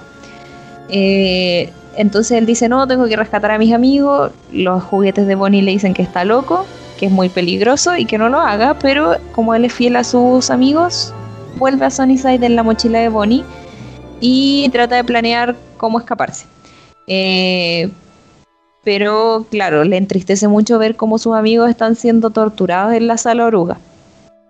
Eh, ya, y ahí llega de nuevo Telefonito, que Telefonito era el, primero, el que había salido primero y que había tratado, como ahora sabemos, que había tratado de advertirle a Woody de eh, del Otso y esta mafia que tenía. ¿Cómo? Que el Otso era malo. Claro, trataba de, advertirle de eso. Eh, pero ahora le dice como ya, hay una vía de escape, pero tiene que escapar por el tienes que escapar por el contenedor de basura y le explica todo que tienen que esta cuestión de que tienen que callar al mono y toda la cuestión. Ya. Eh, vuelve con sus amigos, eh, se empiezan a escapar con la ayuda de Barbie, que eh, qué escena más genial como Barbie tortura a Ken rompiéndole la ropa. Es demasiado buena esa escena. y, la escena de antes de, Ken modelando también. O sea, también es muy buena. Es demasiado buena. bueno, es que, es que dúo, que dúo, sí. Yo, me reía carcajada, me salía la lágrima. Y me sigo riendo. es demasiado buena. Y luego ya, Barbie se disfraza de Ken como con este traje de astronauta que me encanta y cuando lo ve con los taquitos el tipo de la biblioteca es como me porque total es Ken y es raro. Sí. pero lo toman natural. Yo creo que es súper bueno eso, como onda, weón, si, si Ken quiere usar tacos, weón, onda. Claro. Yo lo tomé así y creo que es un buen mensaje. Sí, y lo, lo otro es que, claro, cuando le entrega el manual a sus amigos Barbie, eh, se saca el casco y ese, esa sacada de casco es igual a cuando la Lucy Liu se saca el casco en Los Ángeles de Charlie. Es igual, igual, igual, igual. buenísima, ¿no? Entonces me gustó mucho. Em, ya, y eh, tratan de reparar a vos, que con el manual que se consiguieron con Barbie pero eh, en vez de regresarlo a su modo natural, lo resetean porque no sabían bien cómo hacerlo y al resetearlo se vuelve eh, voz español, voz flamenco y es lo mejor de la película también. Eh, y, su modo romántico. Claro, y, y Jessie queda toda enamorada. Em, ya, logran escaparse con con el plan de la tortilla de, o sea, el señor cara de papa que en, una tortilla también lo encuentro genial. Y eh. tenían que eh, esquivar al mono, que se da mucho miedo ese mono. Sí, ese mono es terrorífico. Terrorífico. Y ahí está lo que decís eh. tú, que probablemente sí son muy fanáticos del cine de terror, porque todas las escenas que dan como que que, que logran como que te transmitan de verdad terror. O sea, yo lo vi, yo era grande cuando vi Toy Story 3, tenía 20 y igual me cago de miedo. Yo tenía como 13, pero igual me, me dio miedo. Po. Sí. Pero a mí, personalmente lo aprecio mucho porque me encantan las películas de terror, pero entiendo por qué a un niño le daría miedo. Ya, bueno, la cosa es que eh, logran ejecutar su plan, llegan a la cuestión de la basura, pero cuando llegan a la cuestión de la al basurero, a la cuestión de la basura, al basurero, está Lotso esperándolo con todos sus secuaces y em, él les dice, o sea, como que le cuentan la historia a los otros juguetes como tratando de derribar también esta monarquía que estableció Lotso en Sunnyside. Y acá viene una de las frases que más me gusta a mí de toda la película, eh, que están enfrentando al Otso eh, antes de que pase la basura y Jesse le dice como no, no te vamos a obedecer, eh, no nos puedes mandar así, no puedes mantenernos a todos como sometidos al miedo, no corresponde. Y Barbie sale al frente y dice, la autoridad debe prevenir del consenso de los gobernados, no de las amenazas. Y es la mejor frase que tiene la trilogía de películas. Buenísimo. Es demasiado buena. Y todo así como, ¿qué? ya, bueno, continuemos. Y acá ya eh, viene el carro de la basura, entonces eh, logran salir eh, para escaparse porque se tienen que ir con el camión. y pasan por encima de la tapa del contenedor, pero uno de los aliens de, de este trío de aliens, que es los de la, garra y nos ha salvado, estamos agradecidos, se queda atorado en, la puerta y obviamente Woody se devuelve a ayudarlo y Lotso se lo lleva al basurero, entonces eh, al final todos van a la basura, excepto Barbie y Ken que se quedan eh, en Sunnyside. Ken no deja que se vaya. ¿Ah? Ken no deja que se vaya, sí, sí. Pero Ken sí. la evita. Sí, eh, y en el camión a Buzz se le cae encima un televisor y cuando se le cae encima, encima del televisor, eh, porque estaba salvando a Jesse, vuelve a la normalidad y ya deja de ser este romántico español. eh, esa escena cuando va salvando a Jesse también es muy buena. Sí, sí, también es muy buena. Y también da como mucho miedo. Eh, como que uno piensa que va a morir Jesse. No sé, yo pensaba que le iban a aplastar. Em, ya. Y llegan al basural. Y al momento de eh, llegar al basural, eh, los aliens eh, se van porque llega como una garra que los atrapa y ellos son muy felices porque la garra es como su, su dios, no sé, es su salvador. y el resto del grupo cae, cae como un hoyo y ahí van directo a la trituradora. Eh, cachan que hay como un imán que los puede ayudar a salvarse de la trituradora eh, y se agarran a este mm, magneto y mm, van a otra línea y en esta línea van a un lugar peor que la trituradora que es la em, como una fundición, o sea, una fundidora para reciclar metal. Eh, pero es una de las escenas más tristes que hay en la historia del cine, esa escena en la que eh, eh, están todos como abrazados y aceptando su final.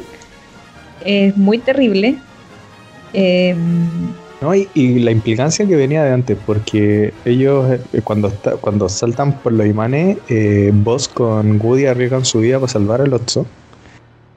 Los salvan, y después cuando Lotso tiene la oportunidad de impedir que ellos vayan a esta fundidora, el weón demuestra, por eso creo que es como el último gran villano que ha hecho Pixar, eh, Lotso, porque demuestra que es un hijo de puta y les dice así como, ¿a dónde está tu niño ahora? Y se va.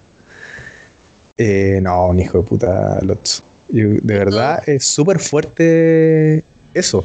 Es, ese gesto de Lotso después de que, le de que arreglaron su vida, lo salvaron y como de dónde está tu niño ahora, e irse, como si nada, es, hay que ser sádico. Sí, y pero, eh, o sea, como visualmente la escena es preciosa, eh, es como que el reflejo en los ojos de, de los juguetes, el cómo se, se ve el fueguito y, y la implicancia que tiene para esta familia de que van a morir todos calcinados los planos eh, detalle de, la, de cómo se toman las manos. Sí, es demasiado bonita. Eh, es terrible, pero es hermosa. Eh, Creo que sí, la composición de la escena es una de las mejores, si no diría la mejor de toda la trilogía. O sea, Para mí es la mejor escena que tiene la trilogía. Sí, sí. Es súper bonito. En todo sentido, en música, en ambiente, en cómo, en cómo hacen en los planos que hacen, está todo, yo creo que eh, la pensaron súper bien. Y hasta leí por ahí que la suavizaron un poco, no sé, pero eh, en verdad es fuertísima. La, es fuerte. La, en el cine, onda, de verdad, es como, hasta pensé, es como demasiado para una película que la están viendo niños. Porque todo lo que implica, o sea, independiente que uno como que intuye porque a mí, a mí me sigue pasando, o sea, yo ahora que la veía de nuevo, eh, yo sé que se van a salvar, pero me sigue generando la misma sensación de demasiada angustia. Y cuando la estaba viendo con la Carla, y a los dos nos pasa lo mismo, onda. Tú sabes que se van a salvar, y quizás cuando la estaba viendo en el cine también, como que sabía, onda, no, si no, no van a matar a los, a los personajes, ¿cachai? Pero independiente de eso, te está tan bien hecha la composición de la escena, con todo, como te digo, los planos, la música, eh, cómo, hacen eh, esto que tú decías del reflejo, el consola con la mirada, cómo transmiten, o sea, son juguetes y te están transmitiendo con la mirada cosas. Eh, te sigue generando la misma sensación como de angustia y eso ya, eso, eso solo eso te dice lo bien hecha que está la, escena. Eh, y, claro, ahí lo salva la garra que está controlada por los aliens. Eh, y se salvan y logran, resumidas cuentas, logran volver a donde Andy, pero y se meten a una caja como, o sea, Woody se mete a la caja para irse a la universidad pero al final ah, toma una nota, em, o sea, hace una nota y se, mete en la cajita de las donaciones y la pega encima de la caja como para decirle a, Andy que eh, los lleve donde Bonnie. Y Andy por alguna razón le hace caso a esta nota que dice como llévanos donde Bonnie y le eh, entrega su juguete. tienen pésima tienen pésima comunicación con la mamá. Sí, en la segunda película aparece Jesse con tiro al blanco y los tres marcianitos. ¿De dónde aparecieron? Como, sí, no, no. aparecieron, Sí, gracias mamá, sin nada más. y asumimos que la mamá le dijo, sí, hijo, yo te los compré. como ya, ¿y estos juguetes de dónde aparecieron? Ya bueno, la cosa es que le lleva los juguetes a Bonnie y eh, saca de la caja a Woody, que Woody no debería haber estado ahí, y le dice, mi vaquero. Y Andy así como, no, es mío, ¿por qué querés mi, mi, Woody si Woody es mío? Y al final como que lo mira y dice, ya, mira, es... Eh", le dice, lo textual, él fue mi amigo desde que tengo memoria. Es valiente como tiene que ser un buen vaquero. Listo y gentil, pero lo que hace especial a Woody es que jamás te va a abandonar. Él estará contigo pase lo que pase. Y aquí es donde, no sé, yo ya acá llevaba cuánto, como 10 minutos llorando eh, cuando vi la película. Em, es como una frase muy linda porque no solo representa lo que es Woody para Andy, sino que también lo que es Woody para el resto de sus amigos juguetes. Em, y ahí viene eh, eh, la frase que es muy popular desde el 2010, adiós vaquero. Y Andy se va a la universidad, entonces podemos ver que como que se cierra ese ciclo con sus juguetes, ¿cachai? Eh, que igual es súper bonito. sobre todo con con Woody. Y que, mira, no sé si a ti te pasa, pero al menos a mí me ocurre porque creo, a mí, puta, a mí también pocas como películas me hacen llorar. O sea, de hecho, no lloré con Toy Story 4 a pesar de que vi que todo el cine estaba llorando, incluida a la Carla, que yo la miré para el lado y como que veía a toda la gente llorando.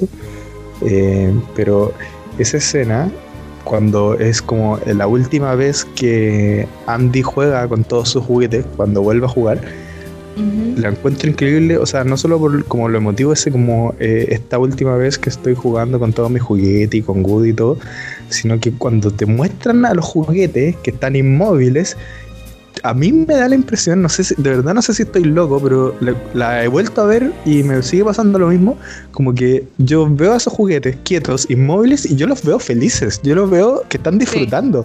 Onda, no sé cómo, no sé, de verdad no entiendo cómo lograron eso los animadores de que son juguetes inmóviles, todos inmóviles, eh, porque obviamente están jugando con ellos, pero tú los ves y ves la alegría que sienten ellos porque Andy está jugando de nuevo con ellos por última vez y, están pasando también a una nueva dueña. O sea, no sé, no sé cómo lo lograron, no sé si es solo impresión mía, pero me transmite eso y lograr eso, no sé cómo lo hicieron, pero es genial. O sea, por eso yo creo que es como lo que me hace llorar.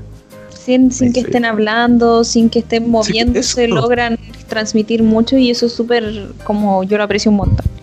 Ah, se me olvidó decir, una de las cosas como chistosas de Toy Story 4 es que si nos fijamos bien, el que recoge la basura tiene la misma polera de Sid. Ah, Toy Story 3. Eh, ah, Toy Story 3 dije. Toy Story 4 dijiste. Perdón, de Toy Story 3.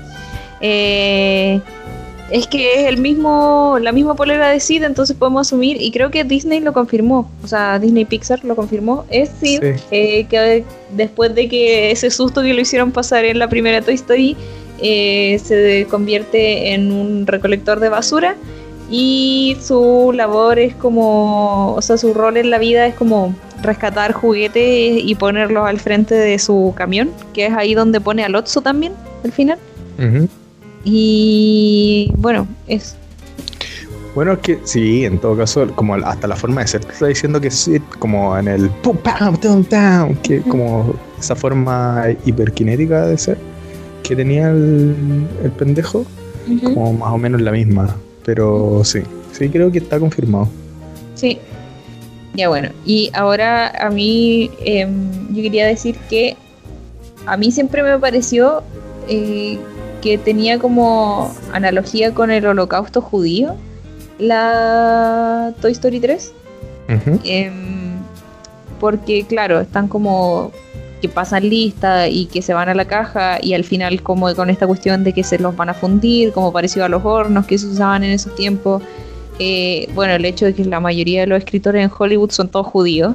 Eh, pero creo que también hay una teoría que como que eh, Lotso representa como a los Illuminati por esta cuestión de la pirámide y toda la cuestión, pero para mí representa cualquier como oligarquía existente en, en, cualquier sociedad, no es como necesariamente a los Illuminati. A un grupo en, específico. sí, pero es como establece esta forma piramidal de poder y no y que en la familia de, de, Woody, Buzz y Jesse y todos los otros juguetes es como más horizontal, como más democrática. tú ves cierto liderazgo, pero ese liderazgo es en pos de como toda la comunidad, todos son importantes, no es como que nosotros somos más importantes por ser los líderes. Entonces, porque evidentemente siempre hay liderazgo en todo grupo, eh, pero es como tú llevas ese liderazgo. Si tú eres parte de y tu forma de liderazgo es como apoyar, en este caso, por ejemplo, a los otros juguetes, o tu forma de liderazgo es esta más piramidal que tiene el Otso de yo me llevo todos los beneficios y dejo como que el, más débil aguante las peores cosas. Entonces, sí, estoy muy de acuerdo con lo que dices. claro, no creo que sea como específico de los Illuminati, pero eh, la 3 es una de las películas favoritas de Tarantino, lo cual ya te dice mucho también de cómo funciona como película. O sea, es, tan magnífica que uno de los mejores cineastas de, esta generación eh, la considera de sus películas favoritas, ¿cachai? Porque generalmente como que consideran, incluso uno mismo considera así como películas muy antiguas o... Em, como cine clásico y qué sé yo, pero Tarantino considera Toy Story 3 dentro de sus películas favoritas como su top 3 o algo así. Eh, y eso es súper valorable también eh, dentro de, una película animada estar o sea, tanto a los adultos. Sí. Entonces, ya como para ir concluyendo, ¿qué conclusiones sacas tú de la trilogía en general? Eh, yo encuentro que la trilogía es una representación como a modo de los juguetes de cómo los seres humanos nos relacionamos entre nosotros y, y por qué hacemos las cosas que hacemos, cuál es como representan esta búsqueda constante en la que estamos de cuál es nuestro propósito y generalmente está conectada con los otros, ¿cachai? Porque tanto como en el grupo de la familia de los juguetes como la relación que tienen con Andy, se da esta dinámica que también podemos ver en todas las relaciones como de familia, amistades, eh, laborales, lo que sea. Eh, ahí involucras emociones y los juguetes no hacen más que representar esta cosa que todos llevamos como intrínsecamente de buscar nuestro propósito en la sociedad. Y de qué pasa cuando nos quitan nuestro propósito, porque si te fijáis bien, a mi parecer, si Woody no tuviera su familia, eh, si se hubiera perdido, por ejemplo, en la primera, y no hubiera podido volver, yo creo que Woody hubiera terminado siendo igual al Otso. Eh, pero como tiene este propósito de ser el líder de su familia de, juguetes, eh, de mantenerlos a todos a salvo, em, se salva de ser eh, como Lotso, que es lo que decíamos recién. O sea, él no quiere los beneficios para él solo, él quiere beneficiar a toda su familia. Y eso es como súper loable, eh, porque obviamente es el héroe de las películas, pero encuentro que representan las problemáticas humanas súper bien, incluso mejor que algunas películas de humanos. Onda, si me ponís como, mm, no sé, qué iba a decir, si ponís Harry Potter, como que la problemática de Harry Potter es súper individualista eh, en comparación con la problemática que tiene Woody. Nos acabamos de echar encima un fandom tremendo. Cago nuestro. no, si a mí me encanta. Me encanta Harry Potter. En verdad me encanta Harry Potter. Pero. Claro, Harry Potter es como. El Voldemort lo quiere a él. Y por eso pasan todas las cosas que pasan. En cambio, Woody siempre está como en esta constante de salvar a sus amigos. O de hacer feliz a un niño.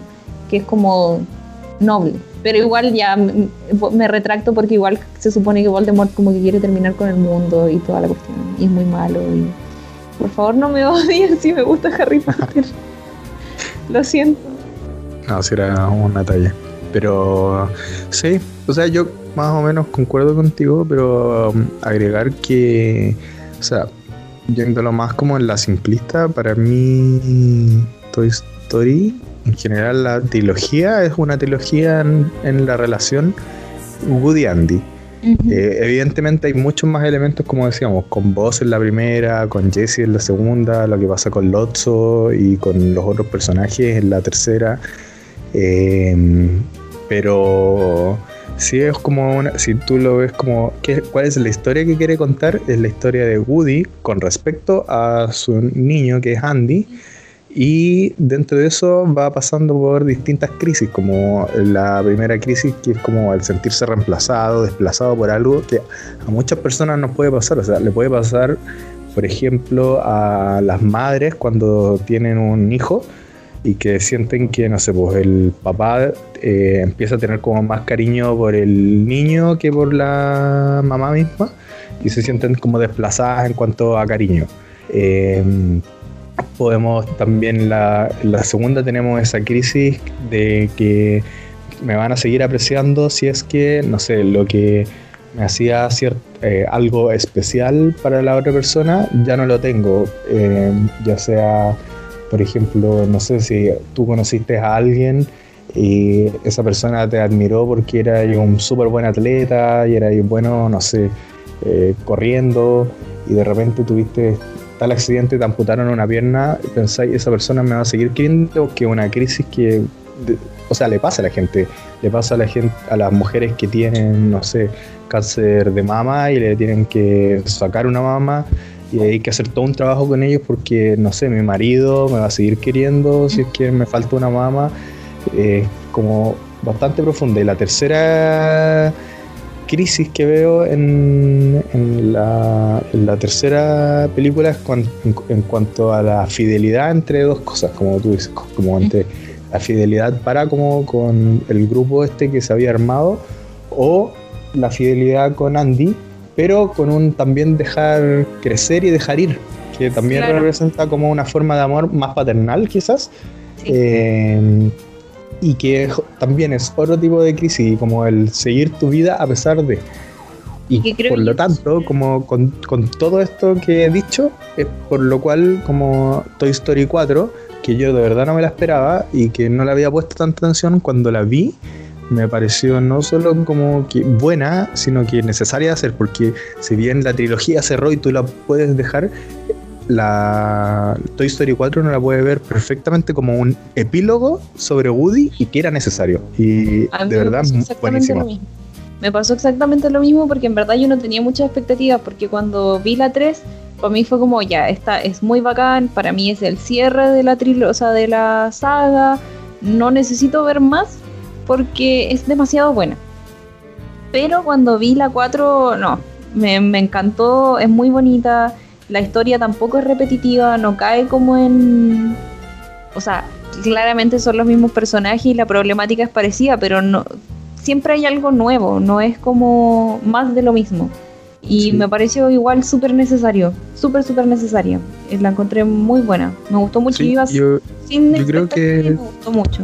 Es de, o sea, en cuanto a profundidad, yo creo que me reí más con la 3, pero en cuanto a profundidad, esta es la que más me ha gustado. Y bueno, eh, también tengo que volver a verla varias veces porque claro, la, de, las otras las estamos hablando, o sea, como la hemos visto un montón de veces, yo ahora las volví a ver como casi frame por frame, eh, escena por escena, y hay que ver, o sea, igual claramente los avances, o sea, si lo, con los cines y con la tecnología actual, esa como escena de lluvia salen los trailers y uno puede ver como la lluvia, ya solo por ver eso de, los juguetes bajo la lluvia vale la pena ver visualmente la película, o sea, pero tiene un hicieron ahora a Betty, que para mí es Bobby.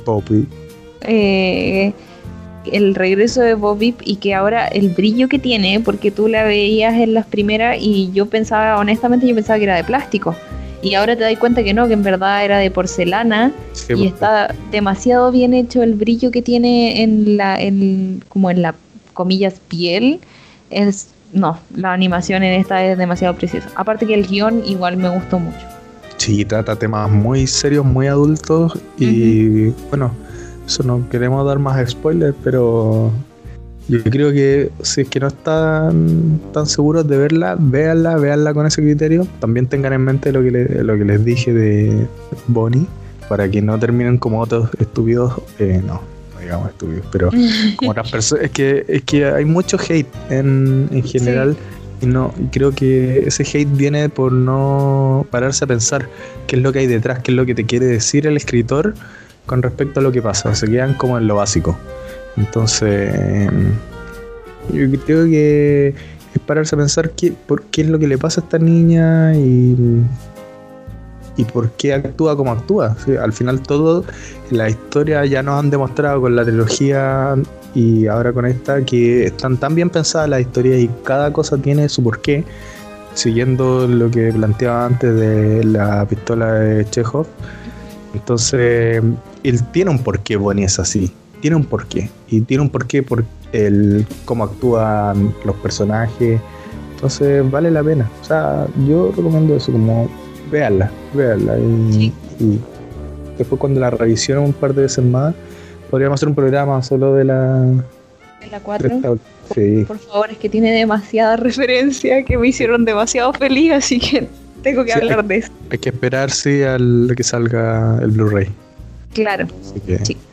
Y que varias gente la haya visto para que no se spoile. No es la idea, spoilear a la gente.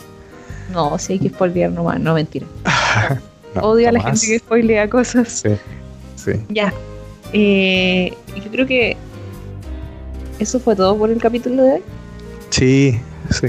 Creo que fue un capítulo bastante extenso, más largo de lo que pensé, pero es que también, o sea, la verdad me imaginaba que iba a ser, que ibas a tener esta extensión, pero es que lo merece. O sea, absolutamente una trilogía que merece ser, o sea, y yo creo que dejamos muchas cosas afuera, porque obviamente podríamos hablar mucho más, muchas más cosas de cada película, pero eh, no, súper, súper haber hecho este ejercicio, ojalá que les haya gustado este programa. Eh, y como siempre, cualquier crítica o cualquier tema que quieran hablar, nos cuentan. Consuelo, ¿dónde nos pueden escribir? Nos pueden escribir en Instagram en el arroba miscellaneouspod. Nos pueden encontrar en Twitter también en miscellaneouspodc1 eh, y también a nuestros Instagram personales que están en, lo, en la descripción del em, perfil de Instagram. Eh, le damos muchas, muchas gracias de nuevo a todos los que escucharon el primer episodio. No, nos sentimos súper felices y nos damos por pagados por la cantidad de personas que lo escucharon. Eh, eh, ojalá les guste, ojalá se motiven a, proponernos temáticas y si alguno quiere participar en el programa, nosotros estamos más felices, más que felices de recibirlos. Y eso, todas las críticas son bienvenidas porque solamente así vamos a hacer que esto vaya funcionando mejor. Y eso.